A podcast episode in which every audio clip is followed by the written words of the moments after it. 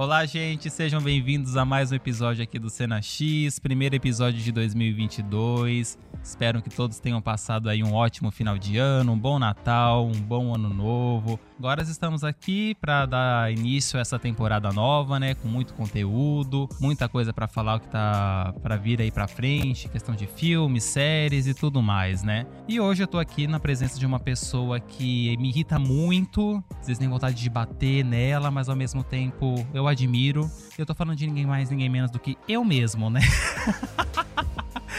Sim, gente, hoje vai ser um episódio solo, primeiro episódio solo do Cena X. Então, solo assim, né? Eu vou estar com vocês, então isso que importa. A gente vai conversar, quer dizer, vou conversar com vocês hoje sobre reality shows. Sim, sou uma cadela de reality shows desde pequenininho, gosto muito de ver. Então, é, conversei com as meninas, com a Camila e com a Amanda, propus a ideia, elas acharam legal. Então, eu vou falar um pouco dos realities que eu assisti em 2021 e dar minha opinião sobre eles, né? Provavelmente eu vou falar mal de todos. É, eu vou falar mal de todos porque não tem como sair liso num tema que remete à realidade em programa de televisão, né, gente?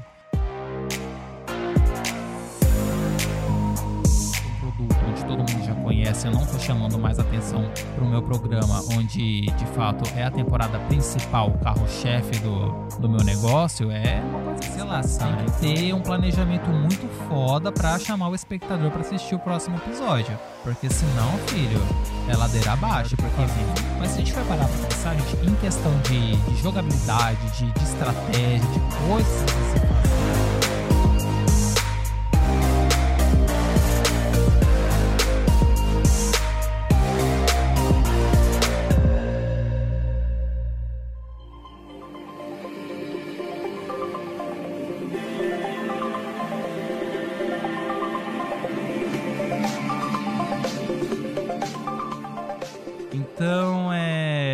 separei aqui oito realities que eu assisti durante o 2021, né? Então eu vou dar o o índice para vocês, né, para saberem qual vai ser a ordem de eu falar. Então a gente vai começar a falar com o reality mais famoso, mais aguardado por todos os brasileiros, que é o Big Brother Brasil. Depois a gente vai pro No Limite, depois eu vou comentar um pouco sobre o RuPaul's Drag Race da 13ª temporada e também da temporada do All Star que teve ano passado e sobre o Top Chef, o programa de culinária da Record que eu até então nunca tinha visto e sei lá, caí nesse buraco do Top Chef e falei: "Ah, tá, vamos ver como como é que é dessa, né? Do Bake Off do é, Bake Off Brasil, a sétima temporada, que passa no SBT. O Masterchef do, da Band, a oitava temporada. E para finalizar, ninguém mais, ninguém menos do que a Fazenda, né, gente? Isso daí é, é, indispensável. Quando se fala em reality show, não tem como não falar em A Fazenda, não é mesmo? Então é, é isso. Vou começar então com o BBB 21, né, gente? É, na verdade, é uma confissão que eu tenho para falar para vocês. É, BBB não é o meu reality favorito. Eu tenho muita pouca coisa, na verdade, para falar sobre o Big Brother Brasil 2021. Né? Eu tenho uma dificuldade imensa em sei lá, sentir o tesão em assistir o BBB nas primeiras semanas. Eu acho que o jogo não se desenvolve, não sei, gente, não me pega, não me prende. Então eu sempre assisti, quer dizer, assisti não, eu, eu tô tendo um paralelo de 2021 e também da edição de 2020, que eu parei para assistir da metade pro final do reality show, que eu acho que é quando as coisas ali já estão um pouco mais, enfim, com mais andamento, eu acho que o entretenimento fica melhor. Então, eu acho da metade pro final do BBB muito mais interessante do que no começo dele, né? Então, é, o BBB do ano passado foi composto por 20 participantes e teve o mesmo formato que teve o Big Brother 20, né? Que tem 10 pessoas famosas, né, entre aspas, e as 10 pessoas que são do povão, que a gente finge que acredita que é do povão, né? Porque a gente sabe que tem muito contato ali, né? Então, vamos vamos acreditar que sejam pessoas é, que, enfim, que sejam do nosso dia a dia, que deram a sorte de cair no maior programa é, de reality do país, né? Então teve a apresentação do Thiago Leifert, o BBB, o BBB de 2021, e teve como participantes do grupo é, Camarote, né, que são os famosos, o cantor Fiuk, né, o filho do Fábio Júnior, a funkeira Poca, né, até então que eu conhecia ela como MC Pocahontas, saudades dessa era, né? A icônica Carol Conká. Nego Di nunca ouvi falar, prazer. Nego Di diz que ele é humorista, mas não sei, gente. Eu sou uma pessoa assim completamente alienada de quem é que tá em alta, quem tá sendo famoso hoje em dia, então eu não tenho muito parâmetro para falar. Mas se Nego Di é famoso, então ele é. Então entrou no Big Brother aí. Projota já tinha ouvido falar dele a menina VTube, né, que faz os filminhos dela. gente, eu achei incrível. A gente tem que assistir algum filme da, da, da VTube e falar nesse podcast, porque ela faz um monte de coisa com adolescentes e tal. Eu acho muito interessante. Mas enfim, garota com 20 anos já entrou no Big Brother, gente. E você? Tá com 30 fazendo o que da vida? Vamos lá. É o Rodolfo, né, do que é um cantor sertanejo que namorou eu não sei quem do BBB 20 que ficou em segundo lugar. É, Rafa Kalimann, isso, obrigado, Caio. A Rafa Kalimann, essa mesmo, que estreou um programa horroroso na, na, na Globoplay, né? Que, enfim, todo mundo tá falando muito mal do programa dela. Nem sei se foi renovado, mas enfim. Também teve um menininho que participou da, da Malhação, o Lucas Penteado, que acabou desistindo da competição, né? Camila de Lucas, a influencer, que eu gosto muito dela. E a Carla Dias, gente, atriz icônica também, né? Que antes de entrar no reality ficou fazendo algumas participações assim na Globo, então tava tudo meio que certo para a presença dela dentro do reality, né? E no grupo Pipoca tem a vencedora, a Juliette, o Gilberto Gil do Vigor também, que fez muito sucesso, é uma das figuras icônicas desse Big Brother. A Sara, que até então estava garantido nesse G3 que compunham junto com a Juliette e o Gilberto, né? Mas enfim, não sei qual foi a treta que todo mundo meio que se separou ali, ela acabou sendo eliminada, né, coitada. A não sei se é coitada, né? Enfim, gente, vocês que assistiram aí, vocês têm uma opinião melhor para falar, então tô falando completamente por cima. A Kerline, a moça do choro engraçado, que foi a primeira eliminada. Arcrebiano Araújo, conhecido como Bill Araújo. Guardem esse nome, gente. Guardem guardem esse nome, Bio Araújo, tá bom? Porque eu acho que vai aparecer bastante nesse episódio de hoje. Também teve o agroboy lá, o Caio, o João, o professor, a Thaís, que é dentista, que jurava que era a rainha das tretas, mas né, gente? Uma plantona linda lá, a Lumena Militante, o crossfiteiro Arthur, e esse daí foram um povo que participou do, da equipe do Pipoca, né? Do time Pipoca, que são as pessoas sem fama. E sobre a dinâmica do BBB, gente, eu não sei quais foram as últimas é, atualizações que ocorreram dentro do reality, porque, para ser bem sincero, eu comecei a assistir o BBB dos últimos tempos a, a partir de 2020, que foi quando a Globo teve a sábia decisão de colocar pessoas assim conhecidas do público para participar dentro do jogo, que eu acho que foi um acerto incrível, porque tava numa massagem cardíaca esse reality triste, triste ninguém comentava de Big Brother, enfim, né? Então, trazer pessoas conhecidas para dentro do jogo para mim foi um ponto alto. Então, valeu muito a pena isso daí, né? E gera aquela expectativa, quem será que vai participar ano que vem? E é a mesma coisa com a lista da Fazenda, né? Quem é que a gente vai participar? Quem vai participar da Fazenda? Existe subcelebridades que ainda não participaram da Fazenda? Mas enfim, a gente chega, chega lá, a gente chega lá.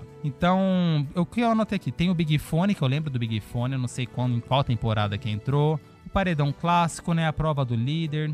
Essa coisa de contragolpe que até então não sabia que uma pessoa que tá no paredão puxa a outra para também ir, né? Então, eu até perguntei pro meu amigo Thiago, ele falou para eu dar esse crédito para ele no podcast para me dar por ter cedido a informação de como é que funcionava esse contragolpe. Então, Thiago, está sendo lembrado aqui, tá bom? Obrigado por me é, informar como é que funcionava esse tal contragolpe. Também tem a prova bate e volta, que são as pessoas que estão no paredão, com exceção o voto do líder, que participam de uma prova para fugir da, da eliminação, né? Prova do Anjo, Paredão Falso que teve esse ano também e o Monstro. Eu não sei se esse negócio de monstro tá atrelado com a Prova do Anjo, gente. Então tô falando completamente por cima. É... Mas eu vou tentar assistir o BBB desse ano, de 2022, e se pá, é... já fazer um episódio assim, se possível, logo em seguida que terminar o reality, porque é complicado a gente falar de uma coisa que aconteceu, sei lá, um ano atrás, então é muita coisa que é... a gente acaba esquecendo, passou um ano, então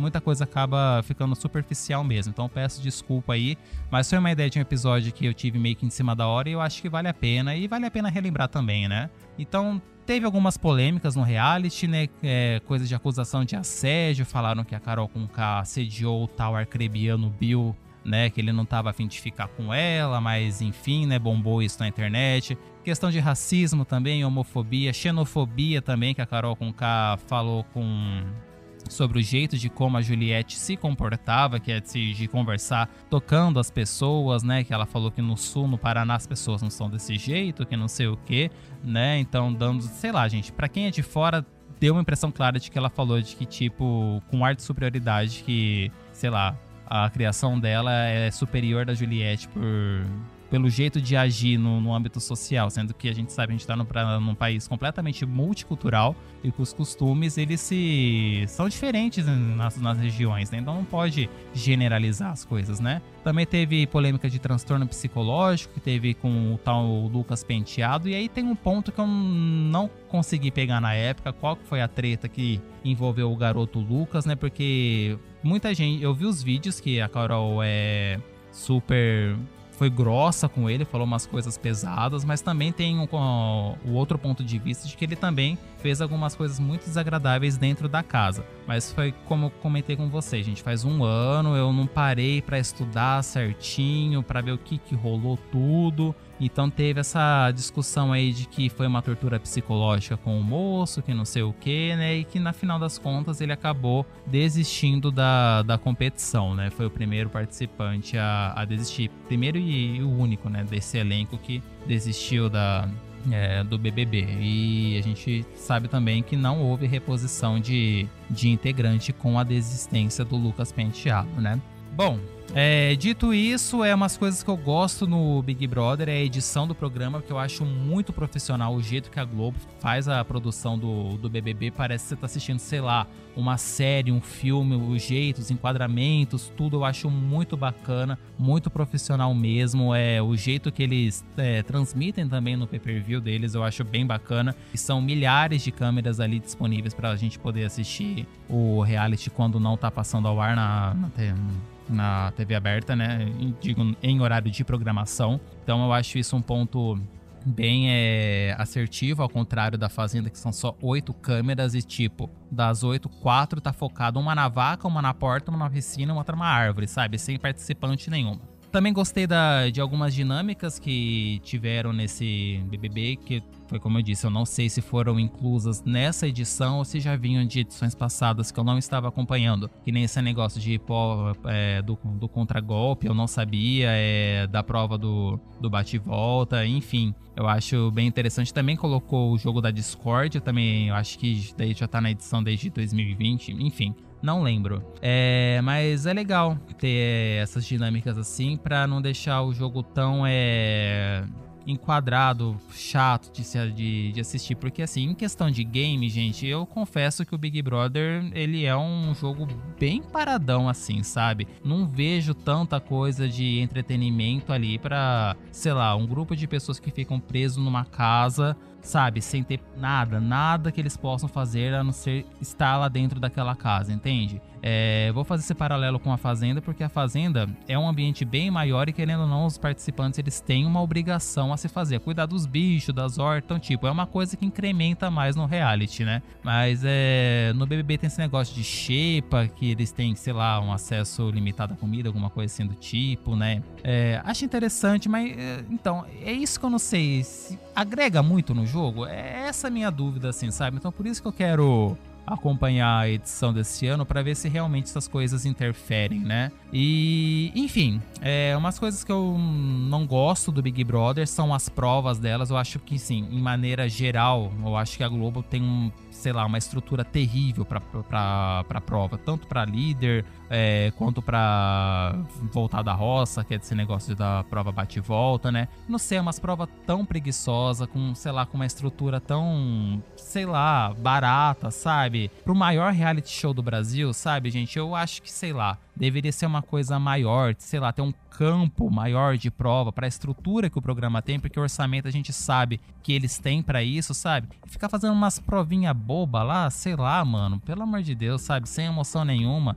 Tá certo, as provas de resistência, tá bom, legal, resistência para você ver até onde a pessoa pode ir. Isso eu acho bacana. Mas tirando isso, gente, ninguém fica de ponta cabeça, ninguém fica rodando, sabe? Mano, não sei. Não tem. Não dá tesão nenhum de ver essas provas do, do Big Brother Brasil. E é coisa que se reflete no, no limite, que eu vou falar daqui a pouquinho também, viu? É, mas enfim, gente, eu acho que de Big Brother não tenho muito mais a acrescentar. É, a não ser o fenômeno da Juliette, né? Enfim, que eu acho que ela recebeu os ataques dela contra ela lá dentro do jogo, né? De diversos participantes. Eu acho que isso foi dando força para ela no jogo, para quem tava assistindo, né? É, o Gil também, é, não sou tão fã do, do Gil, mas ele é um cara de um carisma muito grande, né? Enfim, então é completamente compreensível o sucesso que ele fez e que ele tá fazendo, ele e a Juliette aqui fora do programa, né?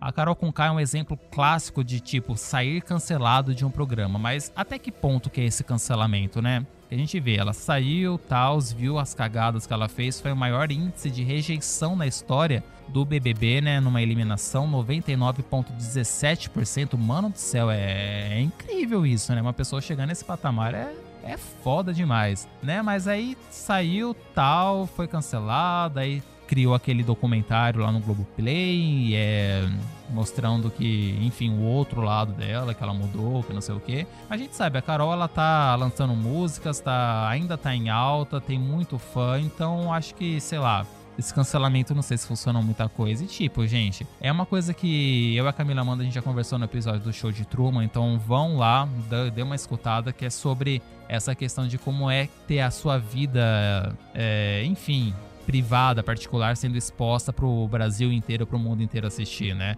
Então, não sei se as pessoas que estão lá dentro perdem a noção de que estão sendo filmadas, se estão fazendo propositalmente as ações que estão tomando lá dentro. É difícil a gente julgar sem estar é, tá naquela situação, porque sei lá, eu acho que aqui nunca vive, ninguém viveu é em confinamento, né? Assim, então é muito fácil a gente julgar sem estar tá naquela situação, tanto de quem tá fazendo as cagadas, de quando tanto de alguma pessoa que está sendo denominada planta, porque é difícil, eu imagino que seja muito difícil, né? Então, é... teve a Carol Conká, teve os momentos dela lá também, de brigas, de desentendimentos, de polêmica, de tudo. É, ela foi, a, se não me engano, a quarta eliminada, mas foi uma protagonista foi uma protagonista de muito mais gente que ficou muito mais tempo no jogo. E a VTube também, né? Que não pode deixar de falar que a menina é super esperta, foi super esperta no jogo, estrategista, puxava o saco de quem tinha que puxar na hora necessária, se esquivou de muita coisa, né? Mas também acabou sendo eliminada com um índice de rejeição muito alto, né? Então, é, como vencedor, é, foi a Juliette, que ela venceu com mais de 90% dos votos é, válidos, né? Do BBB. Em segundo lugar ficou a Camila de Lucas.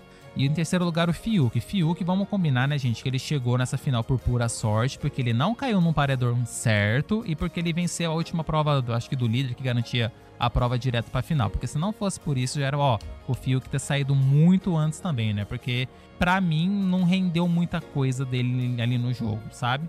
Mas fiquei de cara. Fiquei de cara dele ter chegado até o terceiro lugar. Então, é isso. Vamos ver aí. Eu acho que o próximo BBB vai estrear agora no dia 17, se não me engano. Com a apresentação agora do Tadeu Schmidt, né? Que agora o Thiago não tá mais no comando. E aí, mais um adendo, assim, pessoal mesmo, sabe? Enfim, é, teve a saída do Mion lá da Record e a Record, sei lá, colocou a Adriane Galisteu pra comentar, para ser apresentadora da Fazenda. Eu falei, caralho, seria tão legal se uma mulher apresentasse o BBB, né? sei lá, ter uma representatividade um pouco diferente, porque saiu o Bial, entrou o Thiago, agora o Tadeu, três jornalistas, sabe, segue um certo padrão. Falam, mano, não tem uma pessoa assim diferente para, sei lá, mudar um pouco o ar daquele programa, colocar, sei lá, alguma mulher, coloca, sei lá, gente, a A Fernanda Gentili, que eu acho que, que ela é super boa, mas sei lá, a Globo coloca ela nesses programas ridículos que ela apresenta de game, que pelo amor de Deus é vergonhoso ver uma moça com talento daquele apresentando um joguinho de game.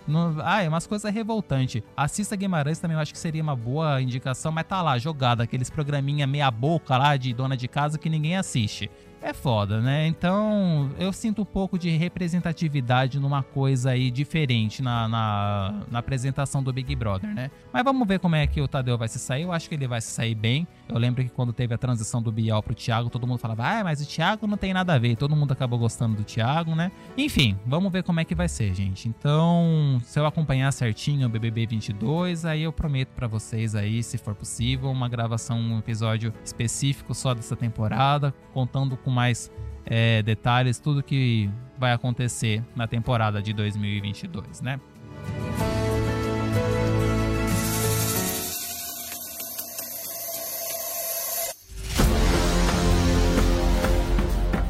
Bom, segundo reality da Globo que eu vou comentar com vocês, que estreou logo em seguida do BBB, é o No Limite, né? É a quinta temporada do, do reality show né? As primeiras temporadas foram no ano de 2000, depois tiveram duas temporadas em, 2001, uma em 2009 e ressurgiu agora em 2021, né? E assim, é, a boa sacada para mim do No Limite desse ano passado foi a convocação de, de pessoas que participaram do BBB, que foi aquela coisa, quando a gente já conhece uma figura é, fica muito mais atrativo a gente assistir é, o, o, programa que vai ser apresentado, né? Então eu achei bem interessante essa estratégia da Globo de chamar pessoas assim, conhecidas entre aspas, né? Porque, enfim, eu não sei até que tempo uma pessoa fica conhecida quando ela participa do Big Brother e sai do programa. Sei lá, você fala, ai, ah, conhece tal pessoa do BBB 8. Porra, mano, você vai lembrar do Big Brother Brasil 8?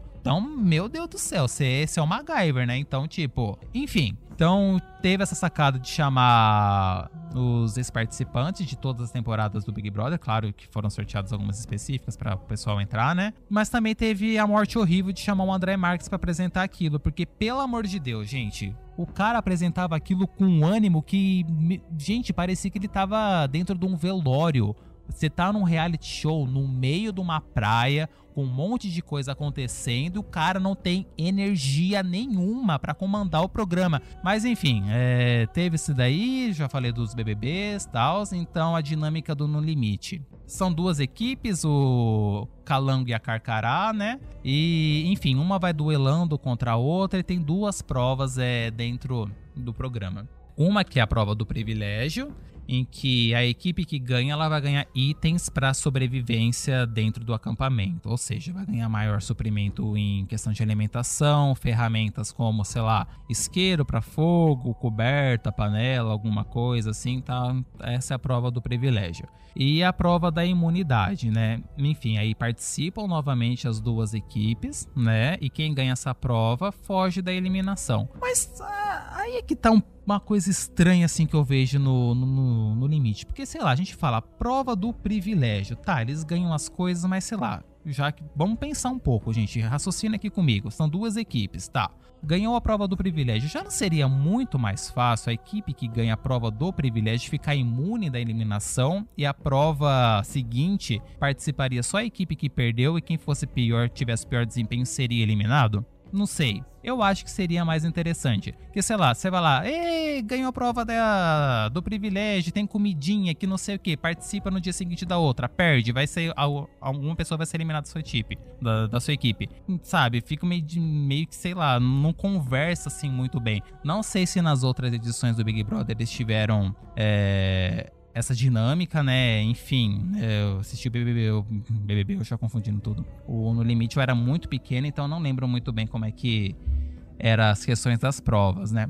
Mas eu entendo também que, tipo, se tivesse, se funcionasse nessa maneira de como eu expliquei, de da, da, segunda prova só participar a equipe perdedora e, sei lá, quem tivesse pior desempenho seria eliminado, não teria o fator reality envolvido no jogo, né? Porque a eliminação do No Limite seria o seguinte, quer dizer, funciona da seguinte maneira, é a equipe que perde a prova da imunidade, eles vão lá pro portal, é esse é o nome do, do lugar, do, do portal, E lá eles fazem uma votação entre si, né, anônima, porque eu acho ridículo esse negócio de votação anônima. Se é reality show, a votação tem que ser aberta. Fala na cara. Eu tô votando em você por conta disso, disso, disso. O confessionário, votinho em papel. Pra quê, gente? Você tá tirando a emoção do jogo. Ridículo, mas enfim. E aí a pessoa recebe mais votos, vai lá, o André Marques, ele faz uma força incrível, né? Ele, sei lá, toma um energético para poder quebrar o amuleto lá do cara que vai ser eliminado. Então é, é isso, né? Então, só falando aqui um pouco dos participantes, gente, eu anotei aqui os que eu conheço, né? De toda essa leva de, de histórico de Big Brother, né? Então teve o Arcrebiano Bill. Ah, falei deles, né? Falei para vocês. Então, guarda o nome, tá? Ele participou. Também teve a Ariadna no BBB 11, né? Foi a primeira participante trans a participar do, do Big Brother Brasil o Guilherme Napolitano do BBB 20, o Kaysar do BBB 18, junto com a vencedora, a Gleice do BBB 18 também tava lá. A Iris, a Siri icônica, maravilhosa do BBB 7. Nossa, gente, eu adoro a Siri, amava ver ela no TV Fama. Muito boa. Esses são os que eu conheci, mas aí também teve a Angélica, que eu achei ela maravilhosa, que ela participou, participou do BBB 15 prometia muito, mas foi eliminada no segundo episódio porque a moça, ela gostava de armar umas tretas lá, era articulada. É uma pena ter saído tão cedo do jogo, mas, né, gostei de ter conhecido a Angélica aí, né? É, então, umas coisas assim, sobre, falando ainda do No Limite, né? As provas, gente, tá, vamos lá. Primeiro episódio achei bacana, tiveram que correr as dunas, pegar os negócios, todo mundo saiu rolando lá, tal, que não sei o que, tiveram que cavar, achar baú enterrado. Falei, nossa, bacana, né? Interessante. Mas aí depois, gente, as provas viram um circuitão de crossfit, sabe? Nada contra crossfit, porque eu faço também. Mas, sabe, é eu não sei, é não aproveitar o lugar, não aproveitar a natureza, sabe? Sei lá, joga os caras no mato, bota uma flecha lá em cima de uma árvore e fala, te vira para pegar aquilo lá, sabe? Do que agora ficar pulando obstáculo, pelo amor de Deus, né? É, parecia gincana do Faustão evoluída, alguma coisa assim do tipo, sabe? E outra coisa também, uma prova que eu falei, gente do céu, eu não acredito que eu tô vendo isso é palhaçada, é uma falta de respeito como espectador isso daí. Tiveram a capacidade de mandar os caras lá pra uma praia do Ceará, uma praia linda que não sei o que, me pegaram uma porra de um cabo de vassoura e os caras tiveram que empilhar moeda em cima do cabo. O que, que tem de adrenalina nisso daí, gente? Me fala. No limite, programa de sobrevivência, certo? Mostrar força, garra, é, isso daí, faca no dente. Equilibrar a moeda num cabo de vassoura não preciso falar mais nada, né? É chamar o espectador de trouxa. Trouxa, bem assim, caps lock, sabe? Trouxa. É revoltante, gente. Foi como eu falei, a Globo, eu não sei qual é a preguiça que a Globo tem de estruturar provas. Qual é a preguiça? Patrocínio tem, dinheiro tem, estrutura tem. O que que tá faltando, gente? Pelo amor de Deus, né? É, ah, tá. Mas enfim, outra coisa também. Falei, no limite, programa que não sei o que tá certo, tem as provas de patrocínio, que não sei o que tal, e quem ganha a prova do privilégio, a prova, o nome da prova já diz, né? Tem ganhos privilégios além daqueles cedidos pelo jogo, né? Aí me teve uma bendita prova que a equipe que ganhou, né? né foi uma prova patrocinada por uma rede de hotéis do Brasil, né? Bem famosa, que não sei o que. E o prêmio foi dormir numa cama, assim, um quiosque lindo, camas, assim, estrutura maravilhosa, umas camas king, assim, dormir à beira-mar. Então, tipo, os caras dormiram no maior conforto, tiveram um show do Wesley Safadão, um banquete lindo, todo mundo para comer. Sabe, é uma coisa assim contraditória, não faz sentido você colocar uma coisa assim completamente distoante da proposta do programa, gente. Não faz sentido, não faz sentido, gente. Então você me desculpa é, se vocês gostou, gostaram do No Limite, mas para mim é um absurdo esse tipo de coisa. Ok, é uma prova patrocinada por uma rede de hotel. Ó, oh, vocês ganharam. A hora que acabar o programa, vocês ganharam estadia em tal praia, não sei o que, com tudo pago. Beleza, faz sentido. Mas dentro do jogo, fator reality, gente, olha, decepção. Decepção total. Outra coisa que eu coloquei aqui, vamos ver. Ah, sim, a final do No Limite. Eu achei assim uma coisa. Tanto faz se você é eliminado ou não, quem vai definir, quem vai definir o vencedor vai ser o público. Então, tipo, né? Chegou lá. Os dois finalistas, que deixa eu colocar aqui quem é que ganhou esse negócio, gente. Foi a Ana Paula Morim e o Viegas. Eles foram os dois finalistas, tá? Fizeram o diabo lá, o diabo assim, entre aspas, né? Foi bem de boa esse No Limite, né, gente? Bem de boa mesmo. Até outros participantes que participaram da, é, das edições anteriores falaram que esse No Limite tava super Nutella. Eu acredito, porra. Os, os mano ganha, dorme em cama, chique, não sei o que, ganha show do Wesley Safadão. Que dificuldade que tem nisso? Nenhuma, né? Então, tá, os dois foram pra final e quem decide é o público. Então, eu não sei, gente. É o, o, programa inteiro se sustenta nesse negócio de provas, de desafios, que não sei o que e tal. Então, tá, chegaram os dois finalistas, monta uma prova onde os dois tenham é, chance iguais de ganhar. Prova de agilidade, de raciocínio, enfim, de força física. Faça alguma coisa. É no limite? Então no limite. Quem tiver, é, sei lá, mais apto a aguentar o tranco, ganha. Agora o público decide quem é que vai ganhar. Não tem graça, sabe? Achei completamente broxante. Essa é a palavra do No Limite, broxante. Então a Ana Paula ganhou por preferência do público, ela embolsou 500 mil reais. Em segundo lugar ficou o Viegas.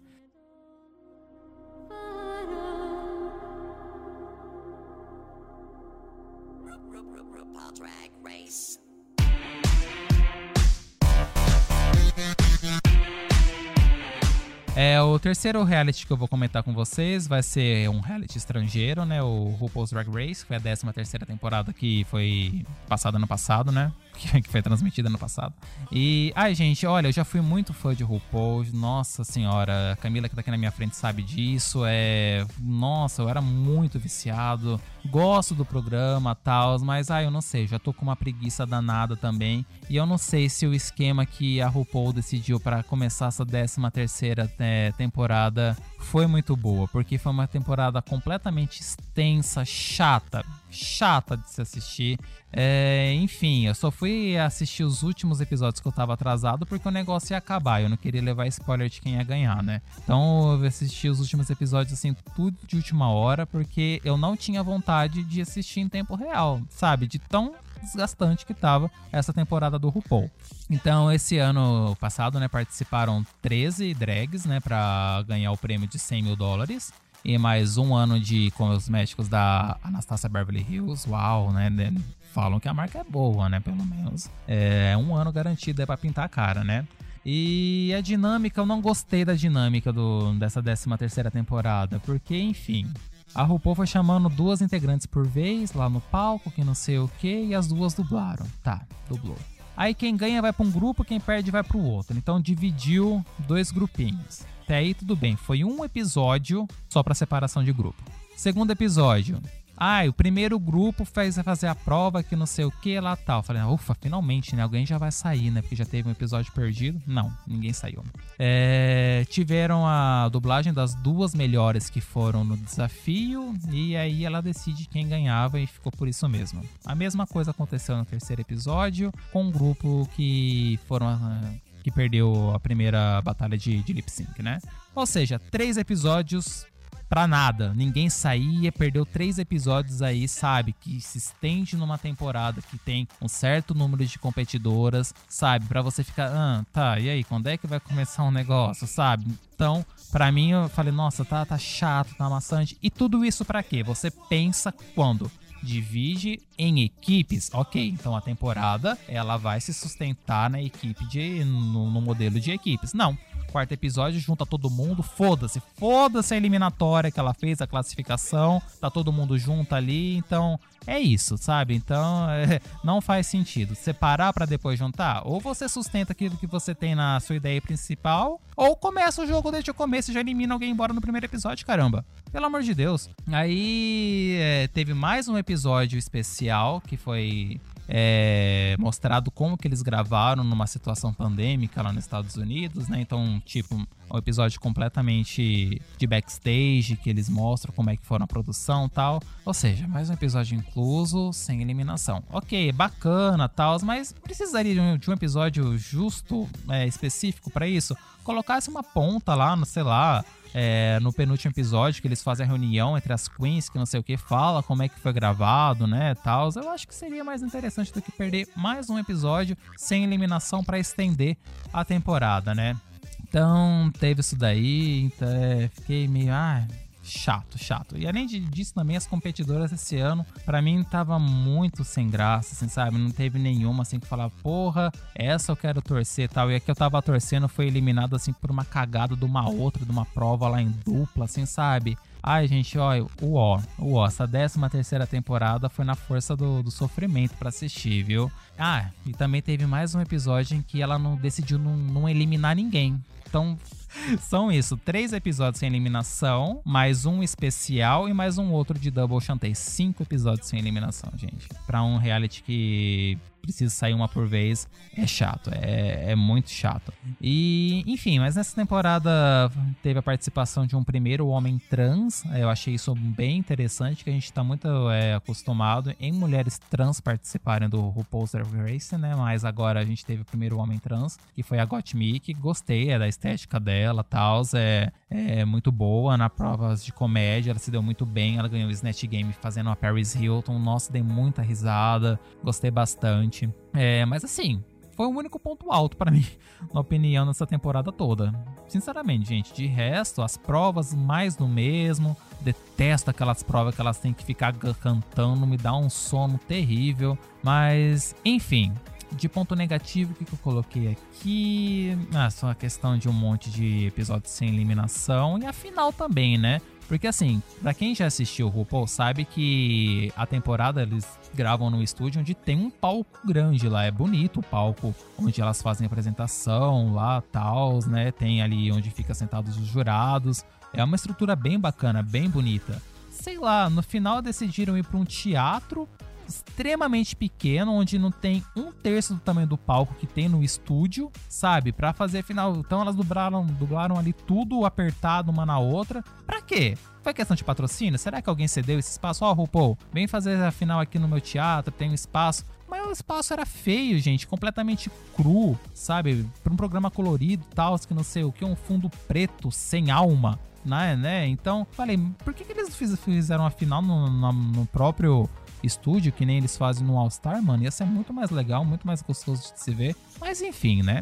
Uh, então, quem ganhou essa temporada do, do RuPaul foi a Simone, né? Ela realmente era uma das melhores ali, né? A, em segundo lugar ficou a Candy Music. Muita gente detesta e ama de, e odeia ela. Eu comecei odiando, mas acabei gostando da Candy. Eu acho ela muito espontânea, muito sincera no que ela tem a falar. Então, hoje eu, eu gosto dela.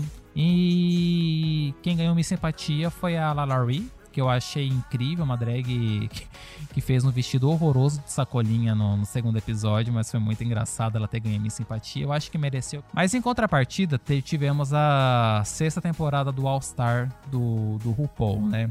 E aí sim, meus amigos, aí que acerto. Aí foi gostoso assistir RuPaul, que trouxe aquela sensação gostosa de se ver, aquela coisa, meu Deus, o que vai acontecer na próxima semana? Não vejo a hora de ver o próximo episódio. Eu fiquei assim, contando os dias para chegar às quintas-feiras, eu acho que quando era transmitido os episódios do, do All Star, né? Pra ver o que, que ia acontecer, porque tava muito empolgante essa temporada do All Star. E aí é que tá um ponto. Pro RuPaul chegar num ponto onde, sei lá, eu tiro por base por mim, né? Eu não posso falar pelas outras pessoas.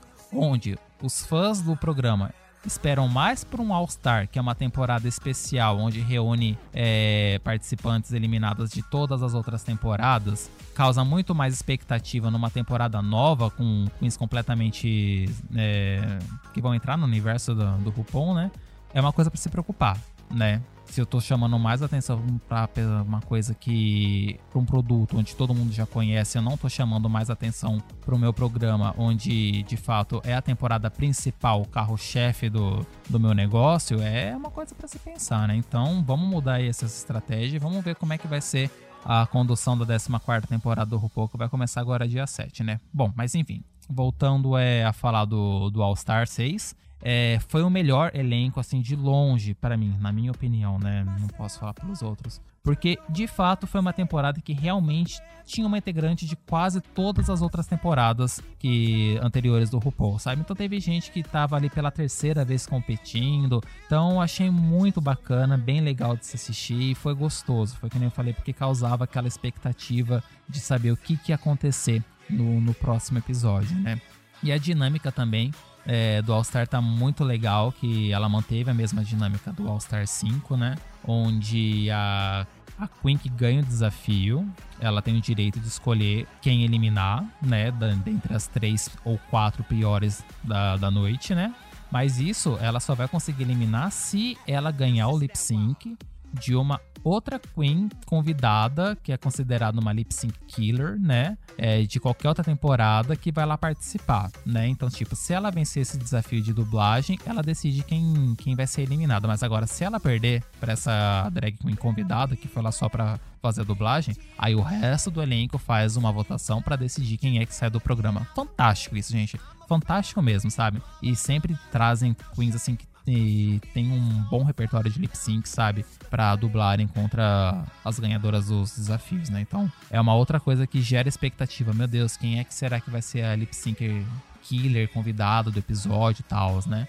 Então, falando sobre participantes, né? A gente teve a Kylie Sonic 9, Love, perdão, que participou da segunda temporada do RuPaul a Eureka, que participou da nona e da décima temporada, a Ginger Mindy, que participou da sétima temporada do All Star 2, a Rajo O'Hara, que participou da décima primeira temporada, a Trinity K. Bonet, da sexta temporada, a Pandora Box, da segunda temporada do All Star 1, Jen, da décima segunda temporada, a Kira Davenport, da décima primeira, junto com a Scarlett Envy, também da décima primeira, e a, a Silk, Silk também, também participou da 11 temporada. Yara Sofia da terceira temporada do All Star 1.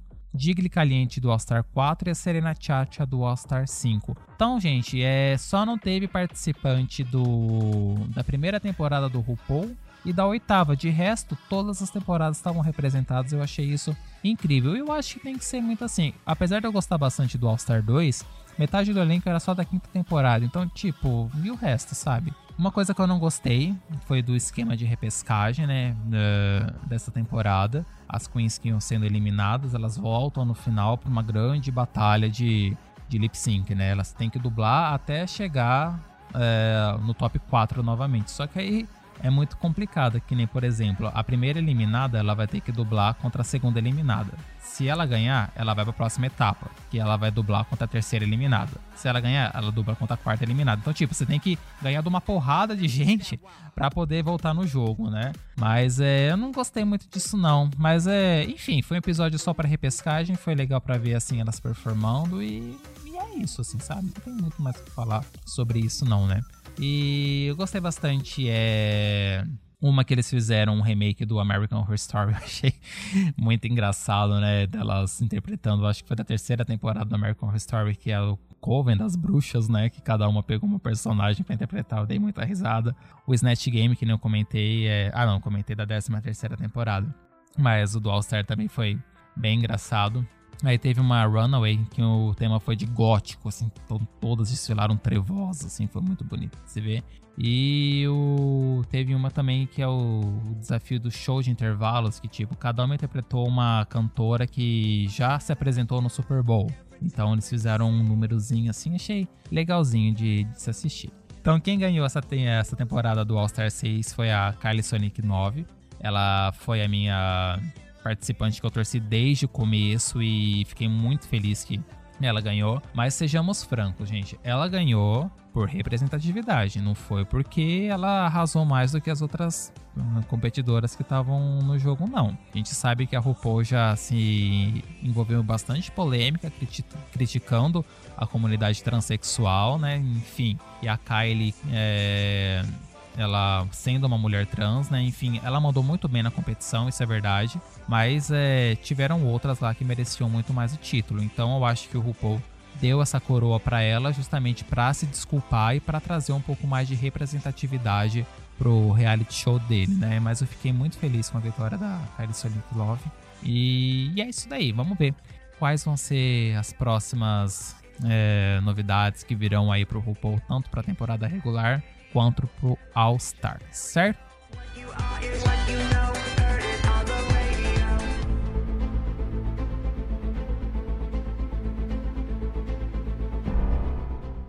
Bom, gente, é reality, tá. É, já falei desses de confinamento, né? Ainda tem mais alguns para falar, que enfim ainda não chegou a vez da Fazenda. Mas eu vou falar agora do, do Top Chef Brasil, que é um reality show de culinária da Record. Até então eu nunca tinha parado para assistir. E eu caí nesse buraco porque eu tava acompanhando a Fazenda e tipo, falar, ah, vai estrear dessa terceira temporada do Top Chef Brasil, que não sei o que. Falei, tá, vamos ver qual que é desse programa, né? E eu gostei, assim, sabe? É um programa que ele é direto, sabe? Não, não tem muita enrolação. Em uma hora de programa, duas provas, tem o melhor e o pior vaza, sabe? Não tem muita enrolação. Ele é um reality semanal, vai ao ar uma vez por semana, né? E ao ar toda sexta-feira. Então, gostei de, de, acompanhar, né? Foram 15 participantes, 15 chefes profissionais, né? Que tem essa dinâmica de ser já chefe profissional e não cozinheiro amador que nem acontece no, no Masterchef.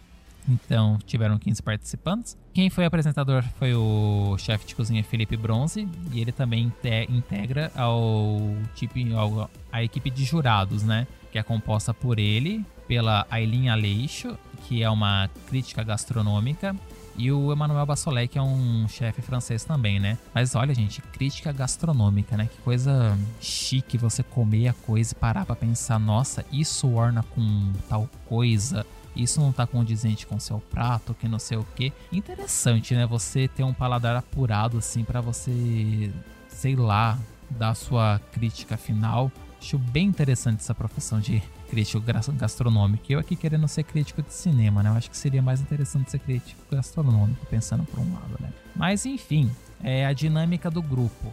Do grupo não, perdão é, do reality, né? São duas provas. A primeira geralmente é composta por equipes, né? E a equipe que vence essa primeira prova, ela é imune da prova de eliminação. E a segunda participa a equipe perdedora. E aí sim é cada um por si. Quem tiver o pior desempenho é, é eliminado. E quem for o melhor também dessa prova de, de eliminação ganha a faca de ouro que vai trazer vantagens para ela num, num, futuro no jogo, na, na, próxima prova em equipes do episódio seguinte, né? Mas então, gente, é, foi que nem tava comentando.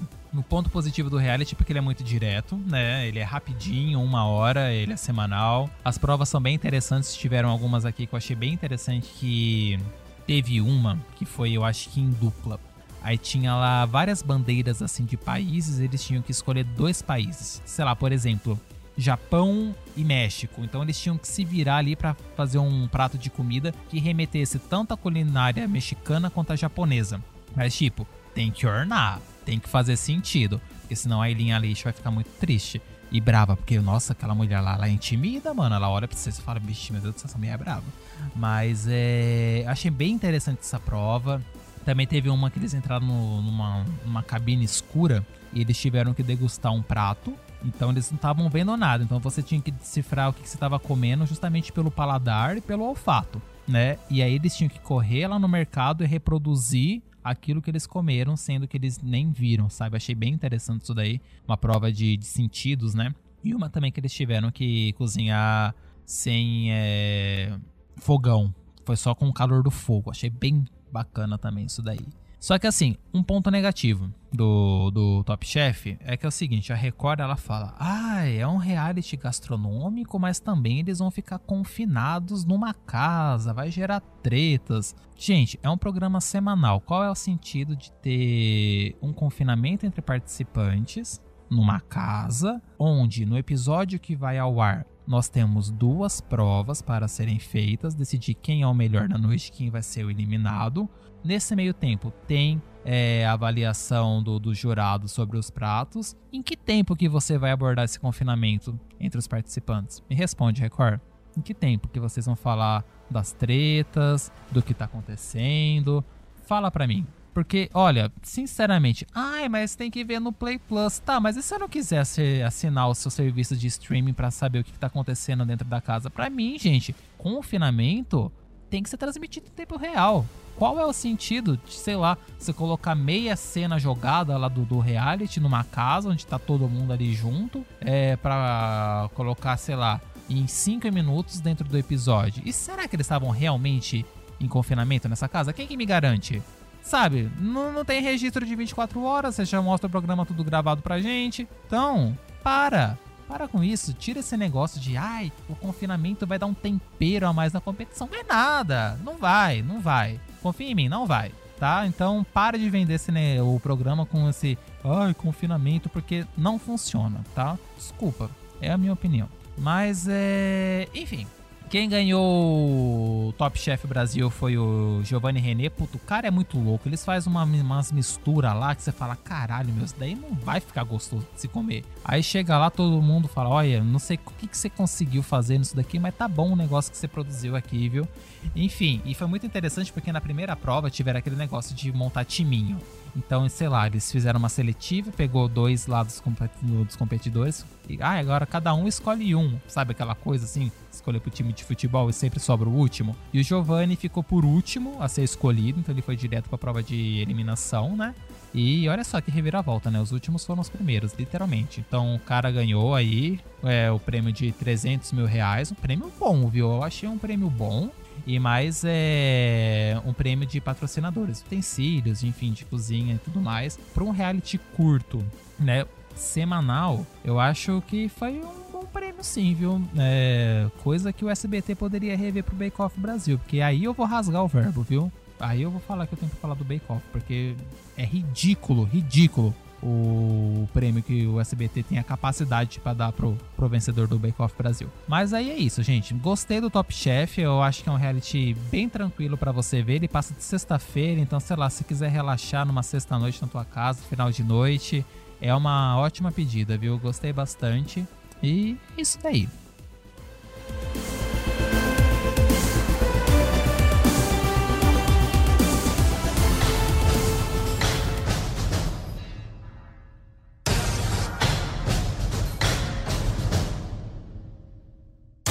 Continuando em cozinha, vamos falar da oitava temporada do Masterchef Brasil. Ai, gente, Masterchef, gosto muito do Masterchef.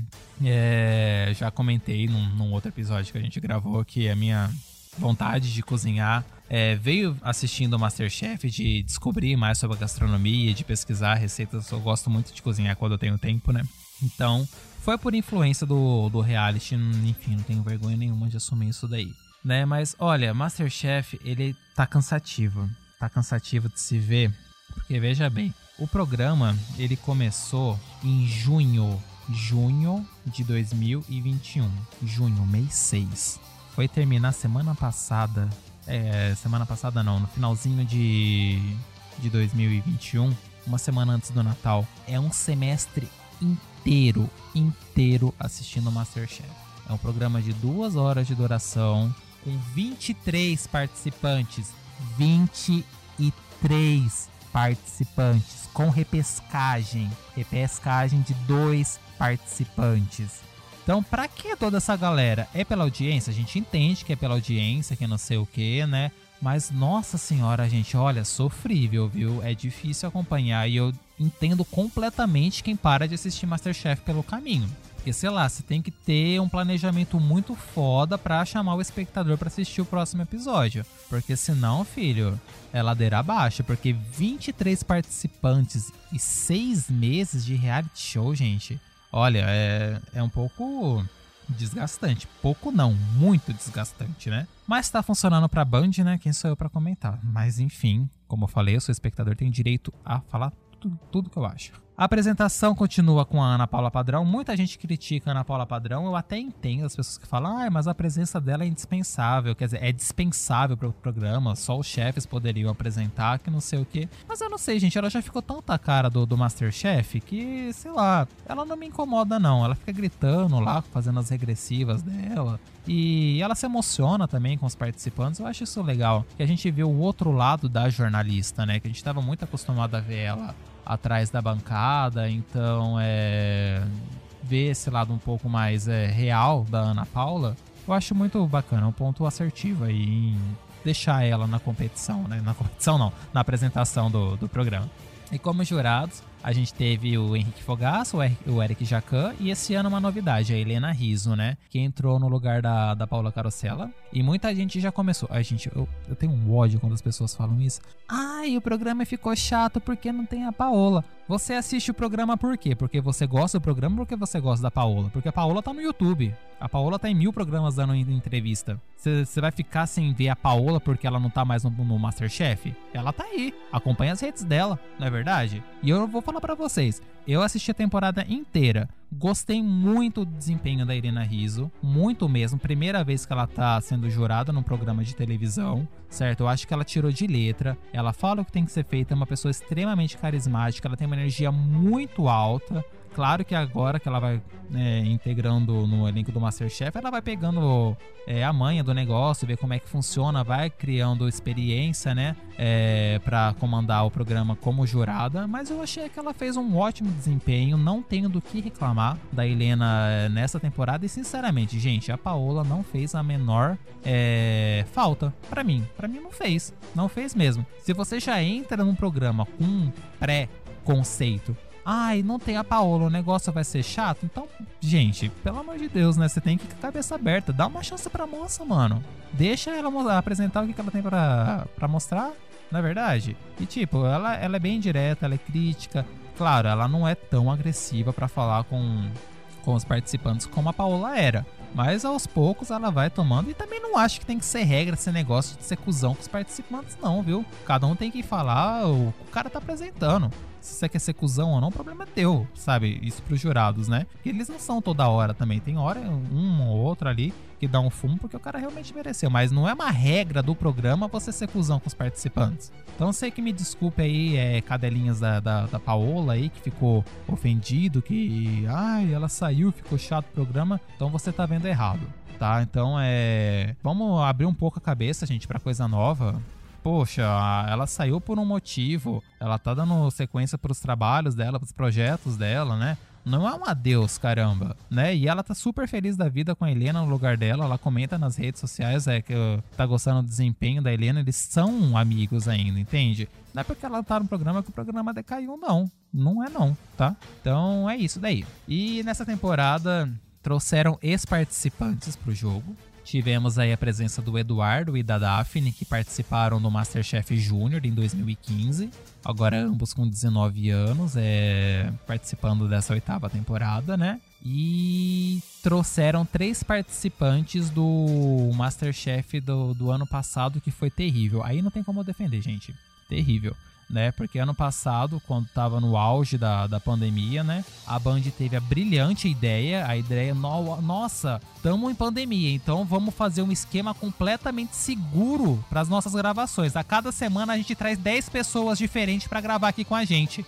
Ai, ai, ai, meu Deus do céu, sabe? É, é, patético, patético, porque, gente, no auge da pandemia do ano passado, vou dar um outro exemplo aqui do Bake Off. Bake Off é um reality de gastronomia também.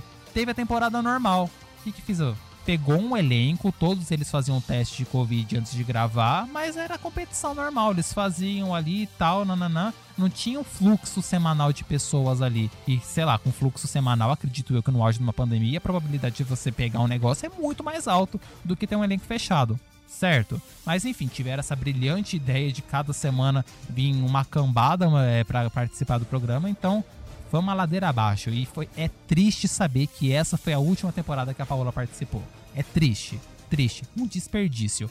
Eu não sei onde é que a Band teve essa ideia brilhante de chamar um monte de pessoa diferente para participar semanalmente, sendo que poderia chamar um time onde as provas poderiam ser feitas no estúdio com teste diário. Pronto, ponto. Tinha uma temporada regular normal. Qual que é a dificuldade? Só não ia ter a prova externa. E o que, que isso interferia no jogo? Nada. Mas enfim, Chamaram três participantes é, da sétima temporada de 2020, a esquecível sétima temporada do, de 2020, para integrar o elenco aí de, de 2021. Bom, a dinâmica do grupo, do grupo é permaneceu praticamente a mesma. A gente teve a prova, a primeira prova que é da caixa misteriosa, enfim, a a prova inicial, né? Também às vezes é dividida por, por equipes. Aí quem ganha, quem tiver bom, bom desempenho garante a imunidade e os que tiveram desempenho mediano e os ruins vão para a prova de eliminação, né? E aí tá, pegando todas as temporadas de Masterchef, a gente tem lá os clássicos três piores, né? Aí a Band teve a ideia de falar: ah, tá, a gente tem os três piores, mas vamos fazer o seguinte: o mezanino salva um dos três. Então é isso, uma coisa que eles sempre falaram: é, o mezanino não tem que se intrometer no jogo, que não sei o que. Enchiam a boca para falar isso em todas as temporadas, né? É, para de ouvir o mezanino. Não, agora o mezanino tem uma voz. O mezanino pode salvar um dos três que estão com pior desempenho. Ou seja, o cara quer ir embora, se você tiver uma convivência legal lá com os parceiros de cima, você tá salvo, cara. Então, assim, eu gosto e não gosto é, dessa decisão. Porque, enfim, é, claro, se tem um cara lá que você não gosta, assim, que você odeia a participação dele lá, você quer que ele seja eliminado, mas se ele tiver um bom, uma boa convivência com o grupo e tal, ele vai ser salvo, você vai ter que aguentar essa pessoa por mais uma semana. E aí quem vai ser eliminado é uma outra que não merecia. Entende? É um pouco revoltante. Mas assim, pra fator reality, né, jogo de convivência, intrigas, que não sei o que, eu acho que funciona. É uma boa sacada. Né, Recordo? Que fica aí falando, ai, confinamento, que não sei o que. pra gerar Discord. Ai, meu Deus do céu, viu? Deixa eu tomar um gole do negócio aqui. É, o mezanino agora tem uma voz e salva algum dos três piores, né? Mas isso é até um certo ponto do jogo. Eu não sei até que episódio que aí já também não tem tanta gente lá para eles poderem salvar e aí a decisão é dos jurados mesmo, né? A final desse ano também foi uma novidade. A gente teve três finalistas, né? Uma coisa que é diferente do Masterchef, que a gente sempre veio acompanhando somente dois finalistas na, na final, né? Então achei bem bacana essa questão de ter três pessoas, enfim, porque você cria, cria um pouco mais de expectativa tal, tem mais torcida, achei bem, bem bacana. Ah, tiveram alguns episódios que eu gostei bastante do, do Masterchef. Teve uma que foi a chefe Kalimaracaia, ela é uma indígena, ela é de alguma tribo, se eu não me engano, do centro-oeste brasileiro. E é, ela trouxe um prato lá, tal, eles tiveram, acho que foi prova de reprodução, se eu não me engano, para cozinhar com os ingredientes indígenas, isso é muito bacana. É, também teve o episódio da feijoada em que a Gretchen participou e foi ótimo ver a Gretchen cozinhando lá, foi bem divertido. Também teve uma que foi harmonização com chás. Achei essa muito chique, muito chique. Tão chique que eles chamaram o Ronivon para ser o convidado especial, né? O Ronivon Príncipe. Eu adoro o Ronivon, gente. E aí eles tiveram que cozinhar os negócios para harmonizar com chá. A gente tá tão acostumado a ver, ah, tem que harmonizar com vinho, que não sei o que, mas com chá, porra, nunca pensei na minha vida comer comida com chá. Mas né, enfim. Aí também tiveram a reprodução dos pratos de todos os as pessoas que ganharam o Masterchef chamaram os é, seis campeões, né? Das temporadas anteriores. E cada um levou um prato, aí eles tiveram que reproduzir. Teve uma do Baker de Alaska, que é tipo um sorvetão assim, sabe? Aí foi um desastre. Sorvete pingando pelaquela cozinha inteira. Puta que pariu. Foi um nojo de assistir aquilo. Desesperador. Também os caras mandam você fazer, sei lá, gente, um prédio de sorvete em 40 minutos. Aí já, já é querer demais, né? E também teve o, o último, é, um dos últimos que tiveram convidados especiais, que foi o Serviço Francesa, chique, né? Que eles tiveram que reproduzir um prato do Jacan, e quem participou foi a Pablo Vittar. Que, nossa, foi muito legal a participação dela. Outra coisa, assim, que eu marquei aqui como ponto negativo do programa, é que, assim, quando você é convidado aí no Masterchef, subentende que, hum, vou comer, certo? Eu tô ficando maluco, tô errado na minha tese? Eu acho que não. Aí nos primeiros episódios, não, todos os episódios tiveram convidados especiais, né? Aí o povo ia lá, conversava, ai, tal fulano tá aqui, ele é incrível, que bacana. Depois a Ana Paula, ah, que bom que você veio, tchau. Aí o cara vai embora sem comer um nada. Falo, nossa senhora, gente, mas que falta de respeito, né? Você compromete a agenda do cara, o tempo dele, pra ir no reality, né? Gravar um dia lá, tals. O cara sai sem comer nada. Eu não sei. Aí eu acho que tiveram muitas críticas isso na internet e no decorrer da temporada eles foram ajustando isso daí. Então os, os, os, outros convidados aí que tiveram a sorte de depois é desses daí, né? Começaram a comer as coisas que os participantes estavam é, preparando. O que é o mínimo, né, gente? Vamos falar a verdade. Pelo amor de Deus, né? Ai, Deus. Enfim, Gostei bastante dessa temporada do, do Masterchef, né? Quem ganhou foi a Isabella Scherer, a foi muito boa, menina foda para um caralho, cozinha pra caramba. Acho que ela nunca ficou entre os dois piores para eliminação, foi justíssima. E outra, ela ganhou com um menu vegano, inédito isso no Masterchef, uma final. É, concedeu o prêmio de, de para um campeão com um menu completamente vegano, né? Em segundo lugar ficou o Eduardo, que participou do Masterchef Júnior. Menino também é foda, é, enfim, ele é muito assim é, como o próprio Jaca falou, metido, né? Ele tem 19 anos, tá no auge das redes sociais, então ele é todo assim expressivo, que não sei o que, faz sentido, né? É a idade. E em, ser, em terceiro lugar, que era a minha torcida, foi para Kellen, maravilhosa também, né? Mas só que, enfim, muita coisa aconteceu errada com a Kellen ali na, na final, então não deu para ela nesse momento, né? Então a Isabela ela ganhou 300 mil reais, mais os prêmios dos patrocinadores um curso da Le Cordon Bleu e o, troféu do Masterchef, gente. E o Eduardo ganhou o curso de, se eu não me engano, de patisserie, é, também aqui na, na Le Cordon Bleu.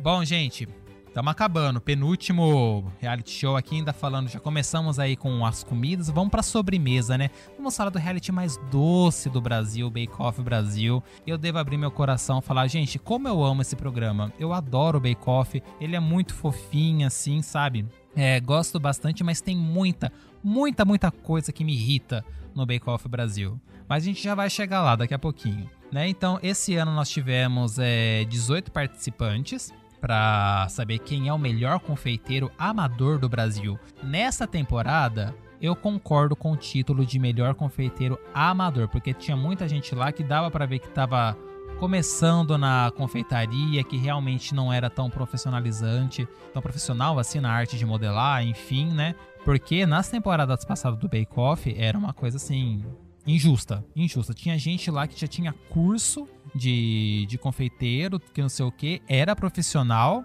e tava lá no meio do jogo pra saber quem que era o melhor confeiteiro amador, sendo que o cara era profissional. Gente, eu amo muito a quarta temporada do Bake Off, mas a gente sabe, quem assistiu a quarta temporada tinha a Núbia e o Ricardo. A Núbia, mano, a mulher fazia uma pessoa real em formato de bolo. Ela é, é, já era profissional, né? Então você bota uma pessoa profissional com uma outra lá que só sabe bater um bolo e botar no forno, é claro que, que é injusto. É claro que ela já tem um passaporte garantido pra final, né? Então eu gostei dessa temporada porque realmente estava todo mundo ali meio que igual. É claro que tem a cota de chacota, né? No Bake Off, que é aquele povo lá que só vai pra, pra enfim, queimar bolo, derrubar recheio no chão e, e foda-se, tá tudo lindo, tá tudo bonito, né?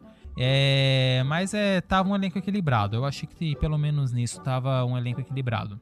Nós tivemos a apresentação da Nadia Haddad e eu vou falar aqui para você, gente, o quanto eu amo essa mulher.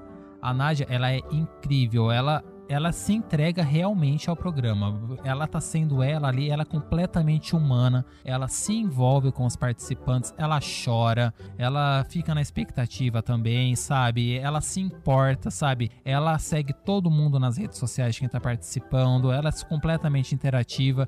Nossa, olha, que legal. Que legal ver a Nadia Haddad no, no Bake Off, viu? É, é um dos pontos altos, altos do programa mesmo, sabe? E tá funcionando muito bem, porque eu acho que essa já é a terceira temporada seguida que ela tá na apresentação. Eu espero que ela continue, porque, nossa, é muito bom ver a Nádia. Eu acho que de todos os apresentadores de reality, ela, assim, de longe a minha favorita. De longe mesmo, né?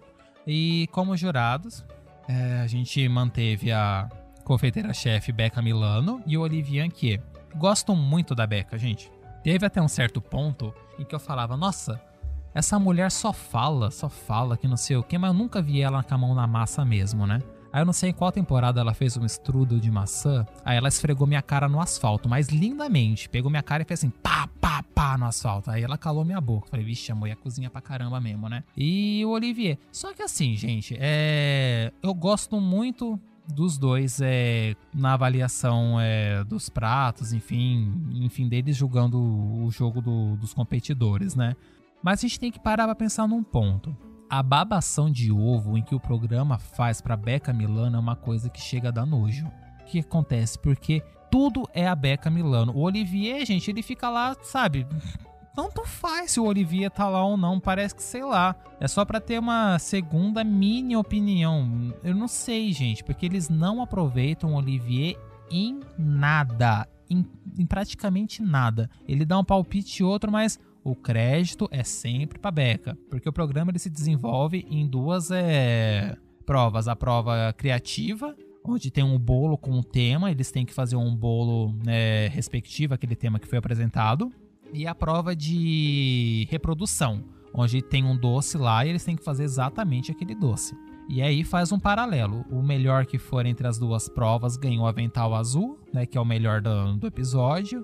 E o que for pior nas duas provas, vaza, tchau, vai com Deus. Mas é assim, a Nadia Haddad. Ai, vamos ver o que a Beca trouxe hoje. Aí mostra o bolo lá, os participantes. Gente, como a Beca faz isso? Aí passa para um outro. Nossa, a Beca hoje se superou que não sei o que. A Beca que não sei o que, não sei o que. Aí chega na prova de reprodução. Nadia Haddad. Vamos ver o que, que a Beca trouxe hoje. Sabe, é sempre uma forçação de barra danada pra Beca Milano. Eu sei que ela é uma puta chefe, ela não duvido do potencial dela, ela é muito boa mesmo. Quando ela prova, a gente sabe que ela tem conhecimento mesmo daquilo que ela tá falando. Ela fala umas coisas e fala: caramba, mano, como é que é possível alguém saber disso só pelo paladar? Mesma coisa que eu comentei ali da, da Eileen Aleixo, né? Mas a gente sabe que ela é foda. Mas, gente, nós temos dois jurados e o outro jurado ele também cozinha.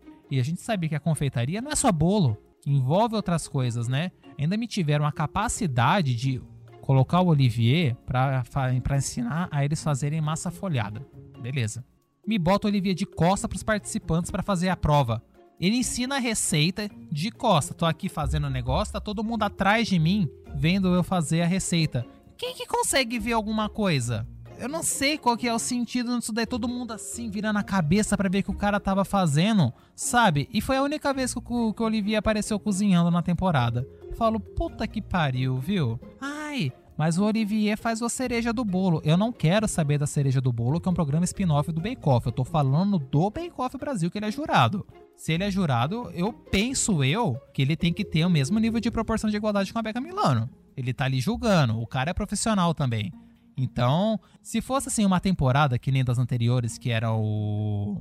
Como é que era o nome do cara, gente? O Fazano. O Fazano, ele é, ele é empresário. Eu não sei se o Fazano ele é cozinheiro. Aí tudo bem dar crédito para outra pessoa que só cozinhava. Que a gente tem um, um, um, jurado que cozinha e o outro que é estético, sei lá, alguma coisa assim, né? Mas não é o caso, os dois ali cozinham e não aproveitar o cara, para mim é um puta desperdício, porque todo mundo conhece o Olivier, ele é um dos caras, assim, é, principais para é, disseminar a panificação aqui no Brasil da, do modo tradicional francês. Ele é um do, dos precursores aqui no Brasil, sabe? O cara tem tempo aqui na nossa terra, ele já é naturalizado brasileiro, então não é qualquer pessoa, sabe? E isso meio que me irrita, porque tudo é Beca Milano. Tudo, tudo, tudo, tudo, sabe? Então, isso é uma coisa no Bake Off que, que me irrita. Me irrita, gente. Eu acho que, sei lá, SBT, se um dia vocês ouvirem isso, porra, dá um crédito pro cara. Sei lá, bota pra ele fazer umas fatias húngaras, uns um doce aí, um sonho, sei lá, qualquer coisa. E parar de. essa forçação. Parece que a própria produção fala: olha, você tem que puxar o saco da Beca Milano, falar isso pro, pros participantes. Essa é a impressão que eu tenho, sabe? Mas enfim, né, já falei bastante aqui sobre a babação de ovo, né? E de como funciona tal. É, o ponto positivo que eu coloquei aqui nessa temporada do Bake Off, gente, é que tava todo mundo num, no mesmo nível, assim, né? Então achei que qualquer um ali poderia, de fato, chegar na final, né? Os participantes, eles eram muito carismáticos, que era aí é, da meu minha atenção especial para para Mariana, que eu adoro muito ela, tô até seguindo ela no Instagram, ela é muito divertida, ela ficou em quarto lugar, é, mas é uma pessoa de um carisma muito incrível. Tô apaixonado por ela. A Becca também, apesar de toda essa babação de ovo que tem em cima dela, essa temporada eu senti ela muito mais crítica. Ela tava sendo muito mais é, incisiva com os participantes. Porque antes ela falava uma coisinha aqui ou não. Agora a bicha tá pegando o jeito da coisa, tá falando mais é, seriamente o negócio, né? De, de, crítica mesmo para os doces ali sendo feitos, né? E o Bake Off ele passa sábado à noite no, no SBT, né? Eu acho que às 10 horas da noite. E ele também tem a exibição, acho que de sexta-feira, não lembro qual dia, no Discovery Home Health. Uma coisa negativa, assim, que eu acho do Bake Off Brasil é, a, é como eles disponibilizam o episódio no YouTube para a pessoa, para as pessoas é, assistirem depois quem não consegue assistir no sábado à noite, né?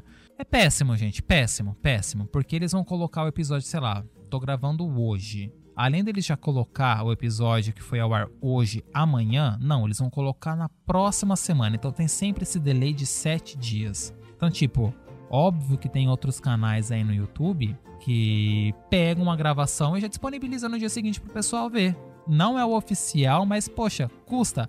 Nisso eu tenho que tirar o chapéu pra Band. O Masterchef vai pro ar na terça-feira à noite, sei lá, na quarta-feira, 8 horas da manhã já tá disponível para você assistir. E tipo, não é só da temporada que tá sendo exibida no ano. Todas, todas as temporadas. Se você quiser assistir a primeira temporada do Masterchef, ela tá lá linda, perfeita, todos os episódios. Aqui já não. Ai, quero. Ai, gostei do Bake Off, quero ver a primeira temporada. Você que lute pra achar na internet. Porque não tem, não tem. Não tem lugar pra assistir.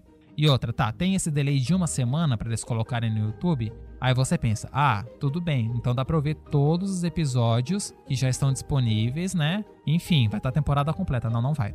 Eles colocam os três primeiros, dá um tempo, eles tiram, aí fica só o episódio 4, 5, 6, aí eles colocam 7, 8, 9, tiram 4, 5 e 6, sabe? Aí fica difícil de acompanhar, né, SBT? O que, que tá acontecendo? Fala pra mim. É alguma coisa contratual aí com a Discovery Home Health? O Bake Off tá sendo é, distribuído no, no, serviço de streaming da Discovery Home? Não sei. Mas é, é complicado para quem quer assistir a temporada é, desde o início quer ver as outras temporadas para se envolver mais com o programa mesmo, não tem como, né? Então, péssimo. Revejam aí a ideia de vocês para disponibilizar é, a temporada pra gente assistir, né? Porque coloca uma parte. Ah, vou ver tal episódio que eu não vi. A hora que você vai ver não tá mais no ar? Porra, aí é. É difícil de defender, não é mesmo? É, outra coisa também é. Bake Off também é uma um reality show bem cansativo de se ver. Eu acho que ele começou, se eu não me engano, em junho ou julho ou agosto e foi também até agora no finalzinho de dezembro. Então, tipo, além de ter os 18 participantes, a repescagem do Bake Off, se eu reclamo do MasterChef, são dois é, que voltam para competição, o Bake Off são cinco. Cinco participantes que voltam pra competição. Aí é foda, né? Aí você fala, meu Deus do céu, o negócio já tava acabando, eles vão me botar mais cinco de volta. É triste, viu? É, enfim. Mas é. Pra você ver como que isso tem um impacto direto no jogo, a gente percebe que quem tá desde o começo vai ficando exausto e quem teve essa pausa assim no meio, né, até chegar a data da repescagem, ganha força na competição, que eu acho que é um pouco meio que normal isso, a pessoa vai se preparando por fora e chega na revolta pro game com, com mais confiança, com mais, enfim, é, tranquilidade para pegar no tranco tudo de novo, né? Então, tivemos os cinco repescados e desses cinco, os três foram para a final. Então, os outros que já estavam no jogo desde o começo, eles acabaram sendo eliminados. Então, nós tivemos uma final só de repescados. Como vencedor dessa temporada foi o Gilead, merecido. Eu gostei bastante do Gilead. É, muita gente fala que ele foi um azarão, né? É, conversando com um casal de amigos meus que eu tava lá em São Paulo quando a gente assistiu a temporada junto, né? A final do, do Bake Off. Eles comentaram isso e eu vendo por fora também é realmente é verdade, porque vendo o histórico do Gilead, ele nunca ganhou um avental azul, ele nunca foi o, melhor do, dos, é, do dia, né? E, mas eu acho que ele fez um bom desempenho, porque na final você tem, eu acho que 5 horas de prova para fazer tipo uma doceria e você pode chamar alguns participantes que foram eliminados para te ajudar, né? Então ficou bem legal o resultado final do, do Gilead. Em segundo lugar ficou o Nathanael, que aí não dá para defender, né? O cara fez uns negócios lá foda pra caralho, aí o cara me bota um funko no meio do bolo, um funko dele. Aí a Beca Milano falou: "Esse boneco é comestível?" Ele não. Vixe, perdeu aí, né, filho? Dá para comentar? Dá para te defender? Não dá, né? Pediu para perder, essa é a verdade. Ah, pelo amor de Deus. Em terceiro lugar ficou o Júlio, que é o digital influencer tal. Legalzinho, moço. Ele é bem carismático também.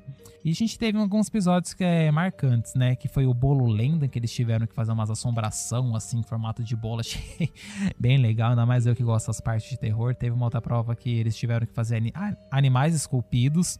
É, outros tinha que representar algumas das sete maravilhas do mundo. Teve uma prova técnica que era o bolo abelha rainha, que era uma coisa bizarra, um bolo enorme, mas por volta era tudo gelatina, que dava uma estrutura muito interessante. É, enfim, o bolo lua de Saturno, que ficava um planetinha flutuando assim em cima do bolo, que eles tinham um negócio de imã que colocava. Achei bem legal também. É, um doce de cappuccino lá. Ai, o foda do Bake Off é isso. Você vê aquilo, você fica com vontade de comer doce, gente. Nossa, tem algum doce por perto. E é isso daí. E a prova do forno a lenha também, que eles tiveram que assar o bolo dentro do forno a lenha. Nunca vi alguém assar bolo dentro de um forno, né? Mas enfim. Vamos encerrar o Bake Off para falar do prêmio, né? Ah, o prêmio do Bake Off. 21 semanas de jogo. O que mais que eu posso falar? Mais de 40 provas dentro de criativa e de eliminação para os caras chegarem na final, né? Aí o prêmio do Bake Off você pensa, ah, vai ter um prêmio em dinheiro, que não sei o que, né? Para os caras é hora que sai do programa, comprar os utensílios necessários, forma, assadeira, enfim, todos esses negócios de confeitaria para, né, dar início aí a volta à realidade com com produtos, é, produtos não, é com utensílios, né, profissionais para continuar na carreira de, de confeiteiro, né? Enfim, a gente pensa que vai ter alguma coisa assim, mas não. O prêmio é uma viagem para a Bélgica com o presidente da Cacau Show para conhecer as fábricas de chocolate lá da Bélgica. Ai, gente, olha, é foda. Você cozinha que nem um desgraçado, faz bolo, recebe crítica, uns negócios desmoronando para chegar na final e o prêmio ser isso, gente. Vocês vão me desculpar, isso daí poderia ser um prêmio extra. O mínimo aí, sei lá, davam 100, 100 mil participantes que ganharam, isso daí chutando, chutando baixo, né? Para o cara poder sair do programa, montar uma estrutura de confeitaria legal. Mas não, pelo amor de Deus, gente ir pra, pra Bélgica com o Ale Costa, sabe? Nada contra o Ale Costa, mas tipo, olha que situação meio que constrangedora. Você não conhece o cara, você não tem intimidade nenhuma com o cara, talvez não tenha assunto entre vocês, assim, sei lá, às vezes o santo não bate. Pra ficar lá na Bélgica visitando fábrica de chocolate com o presidente da Cacau Show. Ah, pelo amor de Deus, né? Aí sim, é, eu não sei também, porque o povo que se inscreve nisso sabe que o prêmio é esse. Mas aí também tem toda essa questão de que, tipo, claro, vai ter visibilidade depois do programa. Então eu acho que, que é nisso a vantagem do Bake Off. A hora que você sai do programa, receber convite para participar de, sei lá, feira gastronômica, receber convites de, sei lá, confeitarias, alguma coisa para você trabalhar lá, alguma coisa assim do tipo. Porque de prêmio, prêmio mesmo, essa palhaçada, desculpa, é uma palhaçada isso. Uma viagem pra Bélgica com o cara da Cacau Show? Ah, pelo amor de Deus, gente. Ai, nossa senhora, viu? Pra falar né, que não é só isso, também tem 25 mil reais em produtos de algum dos patrocinadores. Mas, tipo, não é 25 mil reais em grana. Não, é, é em produtos. Tá? Então, é, é, e é isso. Entendeu? Então, é revoltante isso daí, gente. Para mim é uma falta de respeito. O participante que tá lá se ferrando, né? Desde o início da temporada, que não sei o que, tal, pra ganhar isso. Sabe? Nem um realzinho. Isso porque era pior, hein? Era pior. Na primeira temporada você ganhava um livro um, para você eh, publicar com suas receitas que você fez no Bake Off. Pelo amor de Deus, viu? É. É foda. Por mais que eu goste do Bake Off, tudo, da, de toda a produção, assim, que é muito fofinha, que não sei o que, da trilha sonora bonitinha, parece que você tá no meio de um, de um conto de fadas, que não sei o que. A hora que você chega nisso daí, você acorda com o capeta na tua frente, gente. Pelo amor de Deus. É, palhaçada isso daí, sabe? Mas enfim.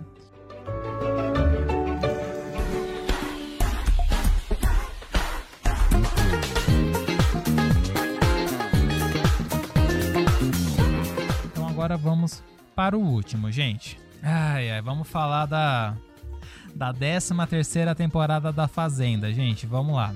Eu me odeio por amar esse programa.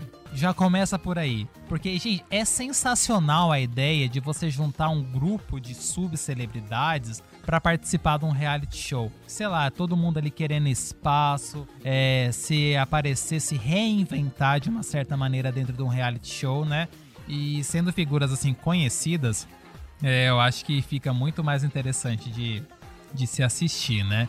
É, só que assim, a Fazenda também é, era um reality que já tava completamente desgastado, completamente. Porque, tipo, quem você imaginaria que participava da Fazenda já participou, né? É, às vezes eu até pensava, gente, ainda tem estoque de subcelebridades para participar disso daí? E sei lá, uh, algumas temporadas tinha muita gente X que nunca na minha vida parecia um monte de gente anônima, sabe? Pra ser. E pior que eles intitulam, né? Celebridades, famosa. Aham, uhum, tá. Assistir a Zona do Sofá, filho. Capaz que conhece é, Estematos. Quem que é Estematos, ô tia, tia Sônia, que tem 60 anos no sofá? Hein? Você sabe quem é Estematos? Não sabe, né? Enfim.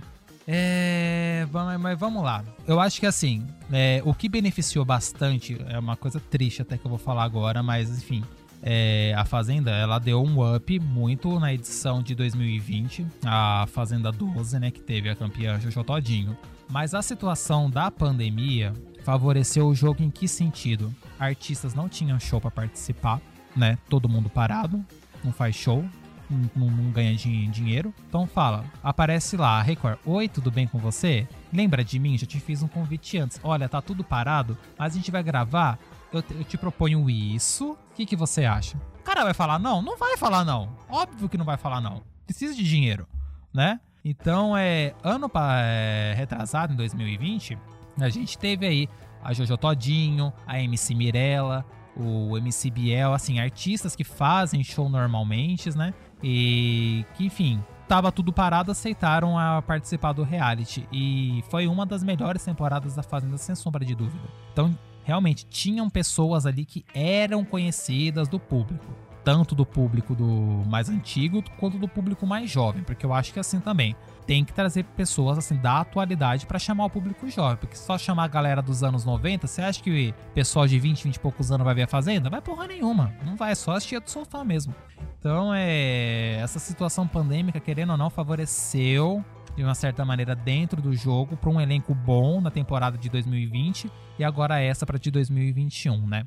Bom, como novidade, é, a apresentação, comando agora que eu comecei, é, comentei lá no comecinho do, desse episódio, tá por responsabilidade da Adriane Galisteu, o que para mim ficou, fiquei muito feliz porque eu gosto muito da Galisteu, gente, ela tem um carisma muito grande, ela é bem articulada, ela faz os merchan bem dados, assim, sabe? Tem gente que fala que ela é muito forçada. No começo da temporada, ela ficava forçando um sotaque meio caipira, que não sei o que, eu falava, porra, Adriane, é desnecessário isso daí também, né, mano? Mas aí depois ela parou. Então, que bom que ela teve esse discernimento, né? Pra parar de passar essa vergonha. Mas eu gosto dela como apresentadora. Eu acho que ela é muito subestimada como apresentadora, assim, sabe? Ela já passou, por diversos canais, assim, e nunca teve um projeto, assim, tão grande quanto a Fazenda pra ela comandar, né? Então eu fico feliz, espero que a Record valorize a Adriane Galisteu, né? De, de alguma maneira, que, enfim, que ela tenha esse reconhecimento que ela realmente merece e chegar no segundo maior reality show do país sendo apresentado por uma mulher, porra, deve ser uma grande responsabilidade. E eu fico feliz que a escolha tenha sido a Galisteu, né? Seria muito engraçado ver a Sabrina Sato também, né? Porque a Sabrina Sato é gente como a gente, né? Apresentando, mas ela apresentou aquele A Ilha Record, eu não, não vi esse reality, não faço a mínima ideia de como que foi. Mas é, eu fico muito feliz com a escolha da Galisteu. E eu acho que ela comandou muito, muito, muito bem a, essa 13 terceira edição, né? Ufa, então vamos lá. É, tivemos é, 20 participantes, eu acho. 21, 21 participantes é, nessa temporada da Fazenda. Então nós tivemos a Aline Mineiro, que ela é ex-paniquete, né? A Lisiane Gutierrez, que que é uma ex-modelo, ela já tretou com o Chris Brown e, tipo, antes da, de entrar na fazenda, ela tava numa festa clandestina, aí chegou a polícia, ela deu barraco com a polícia tal. É, enfim, um ícone de pessoa, né? A Milady Mihaly, que é a ex-mulher do Wesley Safadão, né? A Solange Gomes, ex-banheira do Gugu. Em 2020 nós tivemos a Luísa Ambiel, que também participou do. Da, que também era da banheira do Gugu, né? E agora em 2021 entrou a Solange Gomes. A influencer Marina Ferrari, prazer, nunca na minha vida ouvi falar dela. A Daiane Mello, que participou do Big Brother da Itália em 2021, que ela ficou bem conhecida no Brasil pela sua participação no BBB da Itália, né? Ela voltou pro Brasil para participar da Fazenda a ex-bailarina do Faustão, a Erika Schneider. O filho do Mussum, Mussunzinho, também participou da Fazenda. O ex-namorado da Larissa de Macedo, se você não conhece Larissa de Macedo, dá um Google aí. O Gui Araújo também participou disso daí, acho que só porque ele namorou ela. É... O Erasmo Viana, não sei de onde surgiu esse moço, ele participou de uma versão X do Aprendiz, eu acho que ele era apresentado pelo João Dória ainda na Band. Não sei, uma coisa completamente X. É, também participou. Olha quem tá aqui, gente. Bill Araújo, arcrebiano Bill. Ai, meu pai do céu. Terceiro reality show, show desse moço num ano. Caraca, mano. Participou do Big Brother, foi o segundo eliminado. Arregou no limite e, olha, foi na Fazenda coisa. O cara não gastou nada com aluguel esse ano, gente. Só o ano inteiro preso em emissora de televisão. É um sonho ou um pesadelo, Bill? Me responde depois, tá? Fiquei curioso em saber disso, tá? Uh, MC Gui, lembra do MC Gui, o moço que zoou da menininha lá da, na Disney, que gerou maior polêmica, né, pela atitude dele. O até então, né, ele entrou, quer dizer, o outro participante agora que eu tô falando, né, o Dinho Alves, ele entrou sendo marido da da MC Mirella. Essa história é maravilhosa, gente. Aí o final eu já conto para vocês o que aconteceu com ele. O ator do SBT, Vitor Pecoraro, que participou da novela Poliana, que eu só lembro dele na Poliana. O cantor sertanejo Thiago Piquilo. É, Nego do Borel também entrou no, na Fazenda. O ex-participante também do De Férias com o ex-Rico Melquiades também estava no elenco. Tá, eu, eu, deixei essas duas aqui para comentar porque eram as duas que eu estavam que eu tinha uma certa expectativa e tava torcendo para elas. Mas tem uma coisa que eu aprendi assistindo reality show, gente, é o seguinte: não torçam para ninguém. Por quê? Você pode se decepcionar com a pessoa, enfim, você pode criar uma expectativa com ela. Nossa, ela vai dar entretenimento. Chega lá, a pessoa fica morta na dela, não sei o que. Fala, meu Deus do céu, amiga, vai, se ajuda. Né? Então, deixa. São tudo um bando de louco que tá lá, joga, joga e deixa acontecer o um negócio. Que vença, sei lá, quem é o público assim decidir, né? Que reza a lenda que é o público que decide. Então vamos acreditar né? Mas enfim, teve a Valentina Francavilla, que também participou. Eu gosto muito da Valentina, gente. Ela é, era assistente de, de palco do, do programa do Ratinho, né? E ela é italiana, veio pro Brasil tal, né? E eu gostava muito do personagem dela que ela fazia no Ratinho, né? Que era toda caricata, ela ia sempre com as cores da bandeira da Itália e falava italiano, que não sei o quê. Então, eu, eu gosto, gosto da Valentina. E quando eu vi que ela tava na fazenda, eu falei, caramba, Valentina. Mas eu tinha um pré-receio como é que ela vai se sair? Porque ela tinha tanto, assim, um espaço limitado no programa do Ratinho, né? Não dá pra gente saber como que é a personalidade da Valentina, né? Se ela é treteira, se ela é na dela, né? Eu falei, ah, interessante. Espero que ela se saia bem nessa temporada, né? E aí é que eu tava torcendo muito e que foi assim, uma quebra de expectativa tão grande que foi a Tati quebra barraco, gente. Porque a Tati, ela era o nome cotado para participar da Fazenda desde as primeiras edições. Desde as primeiras edições, a Record sempre quis a Tati pra estrelar no elenco da Fazenda, né? E ela sempre recusava, né? Enfim. Mas aí, que nem comentei com vocês agora há pouco, situação de pandemia, sem show para fazer. Aí ela viu a Jojo, que é uma amiga dela, vencendo a temporada passada. Aí talvez ela possa ter pensado, hum, talvez eu tenha chances, o público me conhece, sou percursora do funk, tô parada, não tô podendo trabalhar, surgiu o convite de novo. Então vamos, né? Foi. Só que assim, na eliminação da Tati, ela foi a sexta temporada, de, a sexta eliminada, né? Ela durou muito, muito pouco no jogo. Muito pouco. A Adriana Ingristeu falou uma coisa na eliminação dela que é realmente muito verdade. Ela cativou o pessoal que tava dentro da casa, mas o público não. Ela não cativou o público. Nos momentos em que ela tinha fala, ela não aproveitava esse momento para trazer torcida para ela. Ela era muito direta, assim. A Adriane tentava conversar com ela, mas ela não interagia. Tati, o que, que você vai fazer pra ganhar um milhão e meio? Ah, eu vou fazer o que tiver no meu alcance. Pronto. Era isso. Tati, como que vai ser seu relacionamento dentro da casa? Ah, eu não tô aqui pra fazer amigo. Ponto. Sabe, ela não não era, não articulou. E, e querendo ou não, é triste saber disso, porque a Tati não é tão carismática quanto eu achei que ela fosse, viu? Sou muito fã da Tati Quebra Barraco, gosto das músicas dela. É, enfim, passei minha adolescência inteira ouvindo Tati Quebra Barraco, o Caio que tá aqui sabe disso. É, enfim, quando saiu o nome dela pra Fazenda, eu vibrei, falei, nossa, finalmente, depois de 12, 13 anos, a Tati vai estar tá na Fazenda, que não sei o que. Mas nossa, gente, foi, foi triste. Foi muito triste, foi embora muito cedo. E, tipo, foi eliminada com folga ainda, sabe? Nem ficou próxima, assim, de tentar permanecer no jogo a porcentagem dela, sabe? Então, foi muito, muito triste. E também de novidade que teve dentro desse dessa nova temporada da Fazenda, teve o Paiol, que seria a casa de vidro do BBB, né? Porque assim, a Record vê lá no, no vizinho, dá uma maquiada e joga no reality dela, né? O que que essa, esse Paiol aí? Eles colocaram quatro, isso, quatro influencers do TikTok, né? Dentro de, um, uma salinha lá reservada e o público ia escolher qual dos quatro ia participar é, da Fazenda, ia integrar ao elenco, né? Então tinha um tal de Krau, que nunca ouvi falar desse moço, parece que ele é rapper, não sei, faz negócio de rima. Uma Maria Clara Tavares, prazer também. É assim, esses nomes que eu tô falando, gente, é tudo povo famoso do TikTok, viu? Então quando eu falei da tia Sônia lá, então é esse povo que ela não conhece. É, Alisson Jordan, que ele é dançarino, acho que, sei lá, foi coreógrafo da, da Larissa de Macedo, então não sei muito dele. E essa Stephanie Matos, que foi a escolhida pelo público. E, enfim, ela acabou entrando pro elenco da Fazenda, sendo a 21 primeira integrante do, do time, né? E outra cabine, é, outra cabine, outra novidade que também teve a cabine de descompressão, né? Outra coisa que a Fazenda, ai, vamos fazer igual o vizinho, né? Que no BBB é apresentado pela Ana Clara, se eu não me engano o nome da mocinha, né? E esse da, da Fazenda é comandado pelo Lucas Self e pela Lidia Lisboa que foram integrantes da Fazenda 12 do, de 2020, né?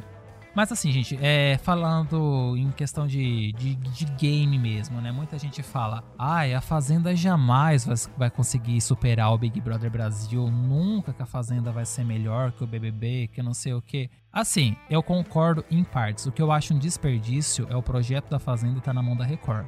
Um desperdício, né? Que a gente tem uma emissora completamente conservadora, né, produzindo um reality show onde, claro, eles querem focar nas tretas, tudo, mas tem muita censura que ocorre dentro da fazenda, em que o pessoal da internet consegue ver, mas o pessoal que a tia do sofá que tá lá na casa vendo, não, faz ideia do que aquilo foi ao ar.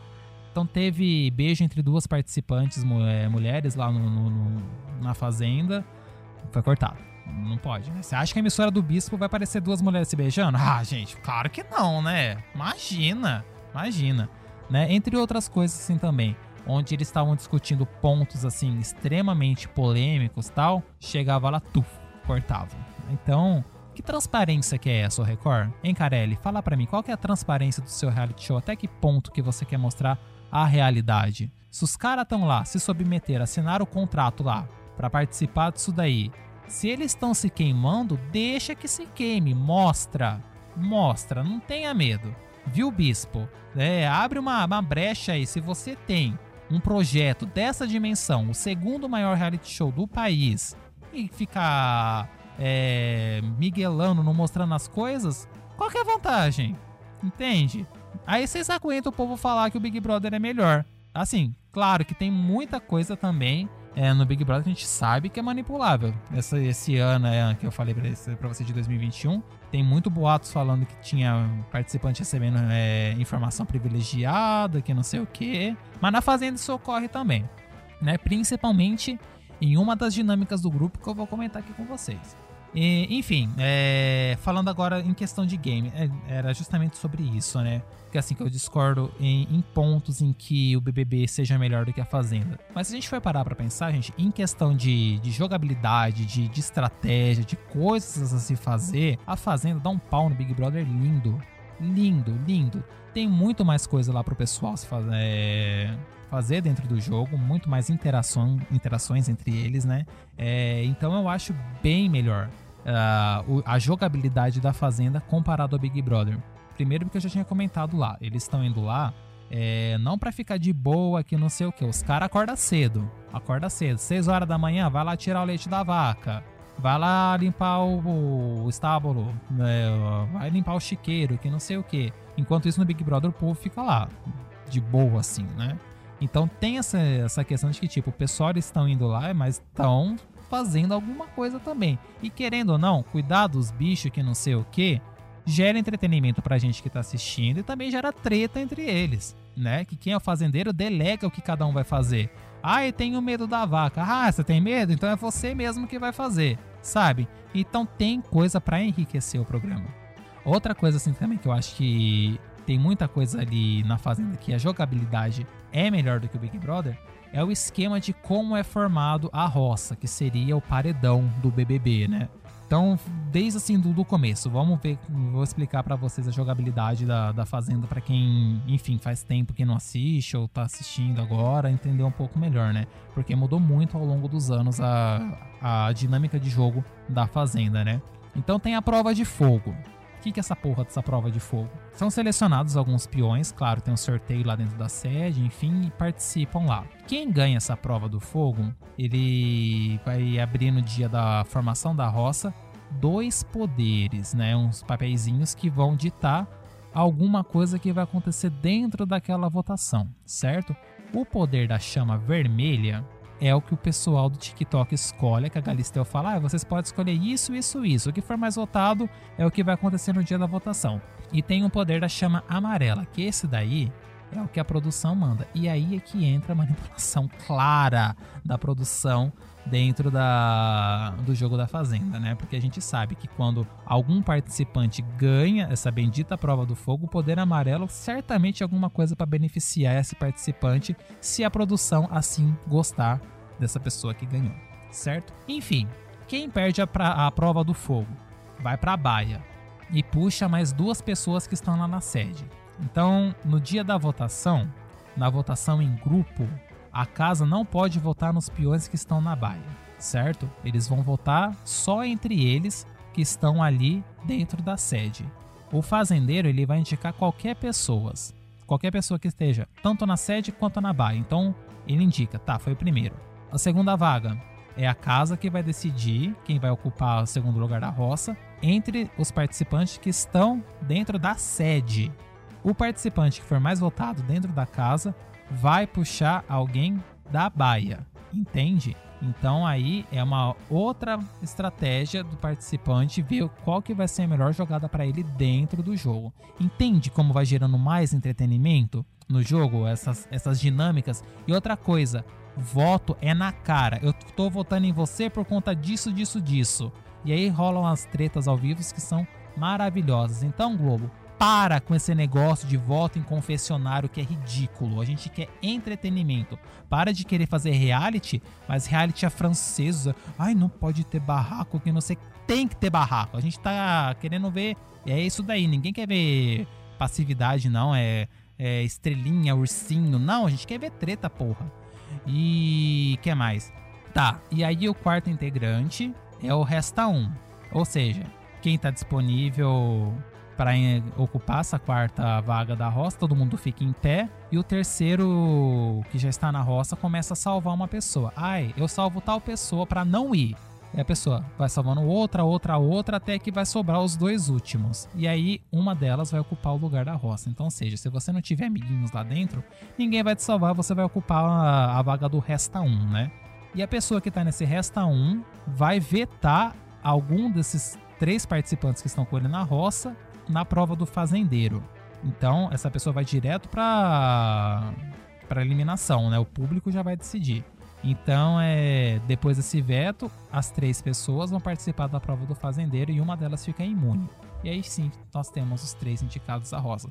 Entende como a jogabilidade ela é mais ampla, é, é mais tem mais entretenimento? É muito mais gostoso de se ver, tem muito mais conteúdo do que esse negócio de ficar votando escondido, que não sei o que, e vota que não.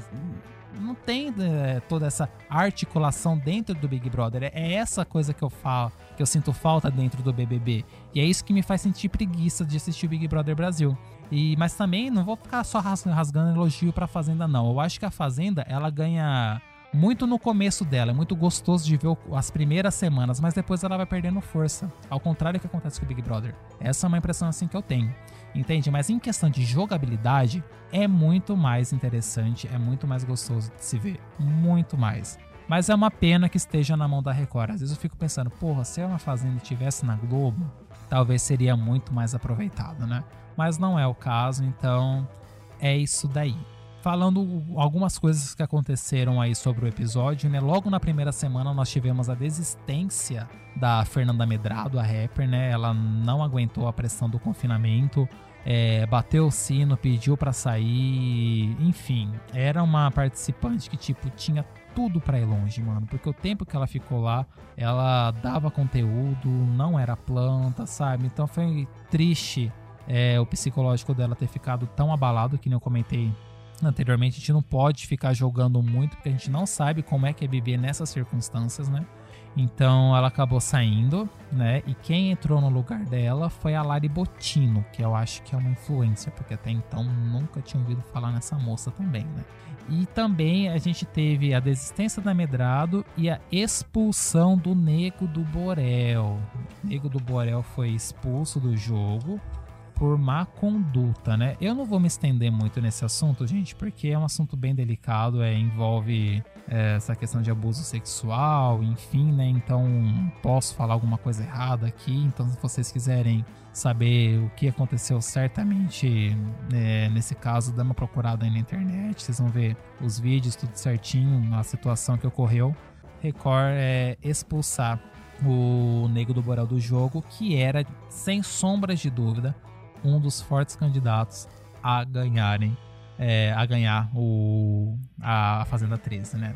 Fora isso, também teve questões que ocorreram no, no Big Brother, teve falas racistas, questões homofóbicas, a questão de psicofobia, que um dos participantes, o Gui Araújo, ele zoou da depressão da Valentina Francavilla, né, no meio de uma dinâmica em grupo, onde ele fala: Ai, Valentina, por que, que você não vai lá no closet tomar os seus remédios?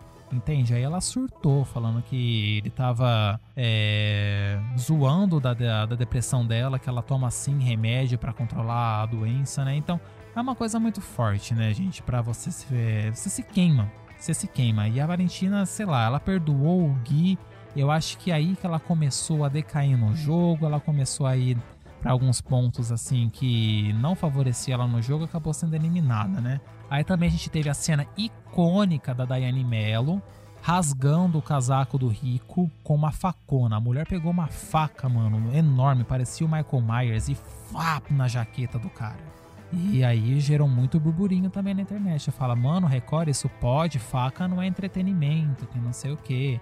E de fato, né, ela falou que precisava fazer aquilo para extravasar a raiva dela. Mas se for parar pra pensar, mano, é um pouco assustador isso daí, né? Você tá num lugar fechado, a mina pega uma faca e mexe na tua roupa, que não sei o que. É, isso gerou bastante discussão aqui fora, né? E a Valentina também era muito amiga da Daiane, então, tipo, ela meio que ficou sabonetando nessa decisão dela ter metido a faca na roupa do moço, que não sei o que, né? Teve a questão do Dinho ter chutado o, o Rico, né? Mas ele não caiu, todo mundo pediu expulsão do, do moço, mas a Record fez a desentendida e o cara foi longe no jogo, né? Então, esse tipo de transparência assim que eu falo que tem que ter com o público e que às vezes é não acontece, né? E também aconteceram os divórcios, gente, que aconteceram aqui do lado de fora do do reality, né? Lembra para vocês que eu falei que o Dinho entrou casado com a MC Mirella? Então, ele saiu solteiro, né? Porque ele teve uma aproximação muito íntima com a Stephanie Matos, né? Enfim, eles não beijaram, que não sei o que, mas eles tiveram um relacionamento muito próximo, muito próximo, que com, gerou muito descontentamento da parte da Mirella, que era a esposa do Dinho, e do Vitor, que era o esposo da Stephanie, né? Então, o Vitor também, depois de um tempo, acabou anunciando o divórcio na rede social, enquanto a Stephanie estava é, confinada. Tá complicado, gente. É, é foda porque a gente tá lá dentro preso, a gente tem as necessidades, a gente tem. Todo mundo sabe que a gente tem, a gente tem. Mas tem que lembrar que está sendo fumado, né? Então é, é complicado. E, e é isso, gente. Da Fazenda, o que eu tenho a reclamar dela é a transmissão do, do pay-per-view. É o Play Plus, que é terrível, que nem eu falei para vocês, são só oito câmeras disponíveis, uma fica na vaca, a outra fica no mato e outra na porta. O restante você tem que ver ainda quando eles não cortam o áudio dos participantes, né? E essa manipulação clara dentro da chama amarela é, é muito desgastante também, sabe? Você fala, ah, meu Deus do céu, sério que você tá fazendo isso, produção? Tem tanto jeito de você intervir para gerar entretenimento, você tá fazendo dessa maneira, né? Que nem na, na lavação de roupa suja que teve entre todos os participantes lá, né? Eles mostraram tretas que, tipo, já tinha passado mil anos, eles já tinham feito as pazes. Por que não mostra a cena de tal pessoa falando mal da outra ali na cara? Não é entretenimento que vocês querem? Vai ficar falando de coisa que já passou para quê? Mostra coisa nova, aproveita, tá no final do programa, o programa tá vivo ainda, meu. Não é verdade? Mas, enfim, é. Eu ia comentar mais alguma coisa. Da Adriane, que eu gostei dela. É... Outra coisa que eu gosto na Fazenda é que você vota pra ficar não para eliminar. E isso faz total diferença dentro de um jogo, porque no Big Brother que você volta para eliminar, é muito mais fácil você juntar duas torcidas e focar num, num, num competidor que você quer eliminar e só votar nele para ele ser eliminado. É muito mais fácil você fazer isso, né? Agora na Fazenda não. Se você quer eliminar alguma pessoa, você vai ter que dividir o seu voto entre as duas outras que você não quer que elas se, que sejam eliminadas. Então, tipo, é uma sacada muito boa isso daí, viu? Eu acho bem interessante esse negócio de você votar pra ficar do que votar pra eliminar, porque é muito fácil juntar duas torcidas e cair matando em cima de um para ser eliminado, do que você ter que dividir seus votos entre os dois para permanecer no jogo e tentar eliminar aquele outro, né? É, sobre alguns participantes icônicos, é, eu anotei aqui a Solange, né? A Solange ela teve uma sorte imensa de não ter sido a primeira eliminada e desde então ela sempre voltou das roças e chegou até a final. E ela era barraqueira, e ela, tipo de senhora, gente, que ela é muito quinta série, fala: Ai, mas você não sei o que, né, né? Ela não tinha muito argumento para falar as coisas e ela tretava, sabe, com umas desculpas tão bestas, assim. Ela brincava por qualquer coisa e se vitimizava, e ela levantava a causa da bandeira da mulher, mulher unida, que não sei o que, mas só quando era conveniente para ela, sabe? Mas é um ícone, gente, é um ponto alto. Eu acho que a Solange deveria ter ficado em segundo lugar, né? Ela ficou em terceiro. Em segundo lugar ficou o Bill Araújo, né? E conseguiu até a final, né? Depois de, na terceira tentativa, uma hora vai, né, filho? E mas em questão de entretenimento, a Solange rendeu mil vezes mais no Bill. O Bill jogou sozinho, teve sei lá, pouca aparição na tela. Achei ele muito morto, é muito com receio assim também. É, parece que foi a presença dele dentro do jogo, né? Mas acabou ficando em segundo lugar. A Daiane Mello também foi é, uma participante que deu o que falar, né? Teve essa questão da, da faca que ela meteu na roupa do moço lá, né? Mas antes disso ela também gerava bastante entretenimento. É, o MC Gui é, ele mostrou também ser bem articulado, é questão de jogo, é, dava bastante conteúdo. A Lisiane, gente, que foi, que foi a primeira eliminada, o que essa mulher não fez na primeira semana? Ah, ela fez na festa de confraternização. Ah, ela fez sim, que foi até expulsa do negócio, né? Ela já chegou louca, louca pra armar barraco, né? Discutindo com todo mundo, chamando todo mundo de falso, apontando o dedo, que não sei o que. Aí ela jogou bebida na cara do Erasmo, empurrou a Lari Botino numa mesa, sabe? E aí depois chegou a, o Dinho e a Esté, que eles tinham acabado de, ser, de, serem eliminados, né? Eles chegaram na festa, a Elisiane já começou a falar que eles estavam solteiros ali. Então, tipo, foi ela que falou que os, que os caras estavam solteiros, mano. Icônica, perfeita, sabe? Eu quero essa mulher na Fazenda 14. Dá um jeito aí, Carelli, de colocar ela dentro aí de novo, porque o que ela não entregou em 7 dias, em 20 minutos ela deu uma temporada inteira. Nossa, mas foi mesmo. Tanto é que por conta do empurrão que ela deu na Lari Bottino, ela acabou sendo expulsa da festa, né? Então, foi triste demais. E aí a gente teve o grande vencedor, que foi o Rico, Rico Mequiades, e tipo, indiscutível, gente. É, merecia mesmo ganhar, sabe? O Rico Ele era é barraqueiro, né? Também tem muita coisa nele que me irrita, tipo, ele arma um barraco, mas ele não sustenta a própria ira dele, depois ele fica pedindo desculpa, que não sei o quê. Mas ele é muito articuloso, ele esperava a casa ficar quieta para tacar o terror. Tipo, é fácil você discutir quando tá todo mundo com a cabeça quente, né? Mas quando tá todo mundo relaxado causar treta, aí é coisa de gênio, né? E o cara é carismático, ele é legal, assim, sabe? Gerou bastante entretenimento e tá gerando ainda, né? Nos encontros que o elenco passou em diversos programas da Record, ele sempre alfineta ainda. E ganhou o prêmio de um milhão e meio de reais. O Bill ganhou um carro zero quilômetro e a Solange ganhou a superação dela, né, gente? Que ela perdeu todas as provas que ela participou de fazendeiro, da prova do fogo, mas é, conseguiu se livrar de, todo, de todas as roças e chegou na final, né? Então, em paralelo geral, assim, é, gostei dessa temporada da, da Fazenda 13, o elenco tava bom.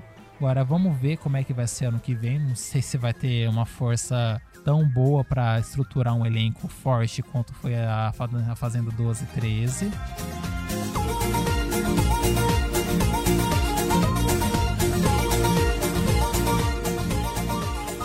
Mas é isso daí, gente. Eu acho que não tenho mais nada assim a que comentar. E esses foram os realities que eu assisti, falei bastante aqui, né?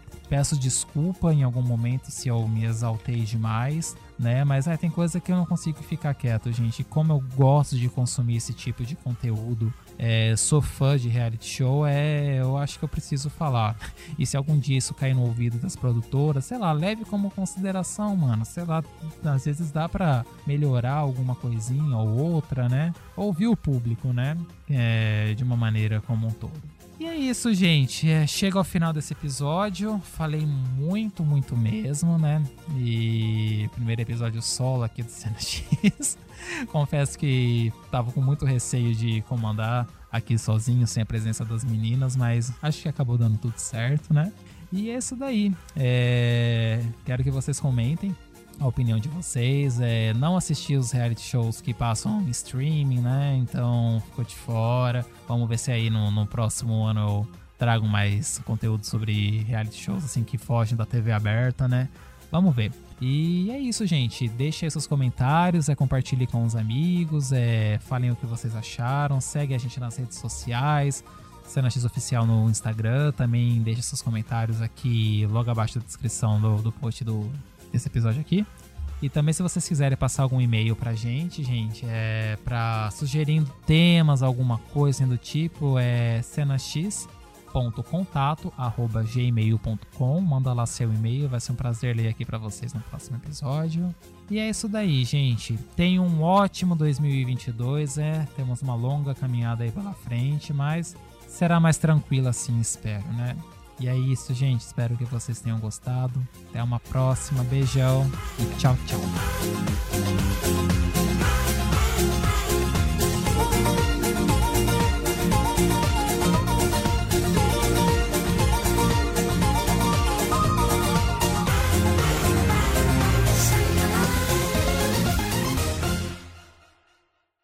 Neste episódio foram utilizadas músicas de Dan Henning, RuPaul, Tati Quebra Barraco e a trilha sonora dos reality shows Big Brother Brasil e No Limite, da Rede Globo de televisão, Bake Off Brasil, do Sistema Brasileiro de Televisão SBT, Masterchef, do Grupo Bandeirantes de Televisão, A Fazenda, da emissora Record TV e a trilha sonora de Tomb Raider Legend. Neste episódio também foram usados bordões e jargões do canal Web TV Brasileiro.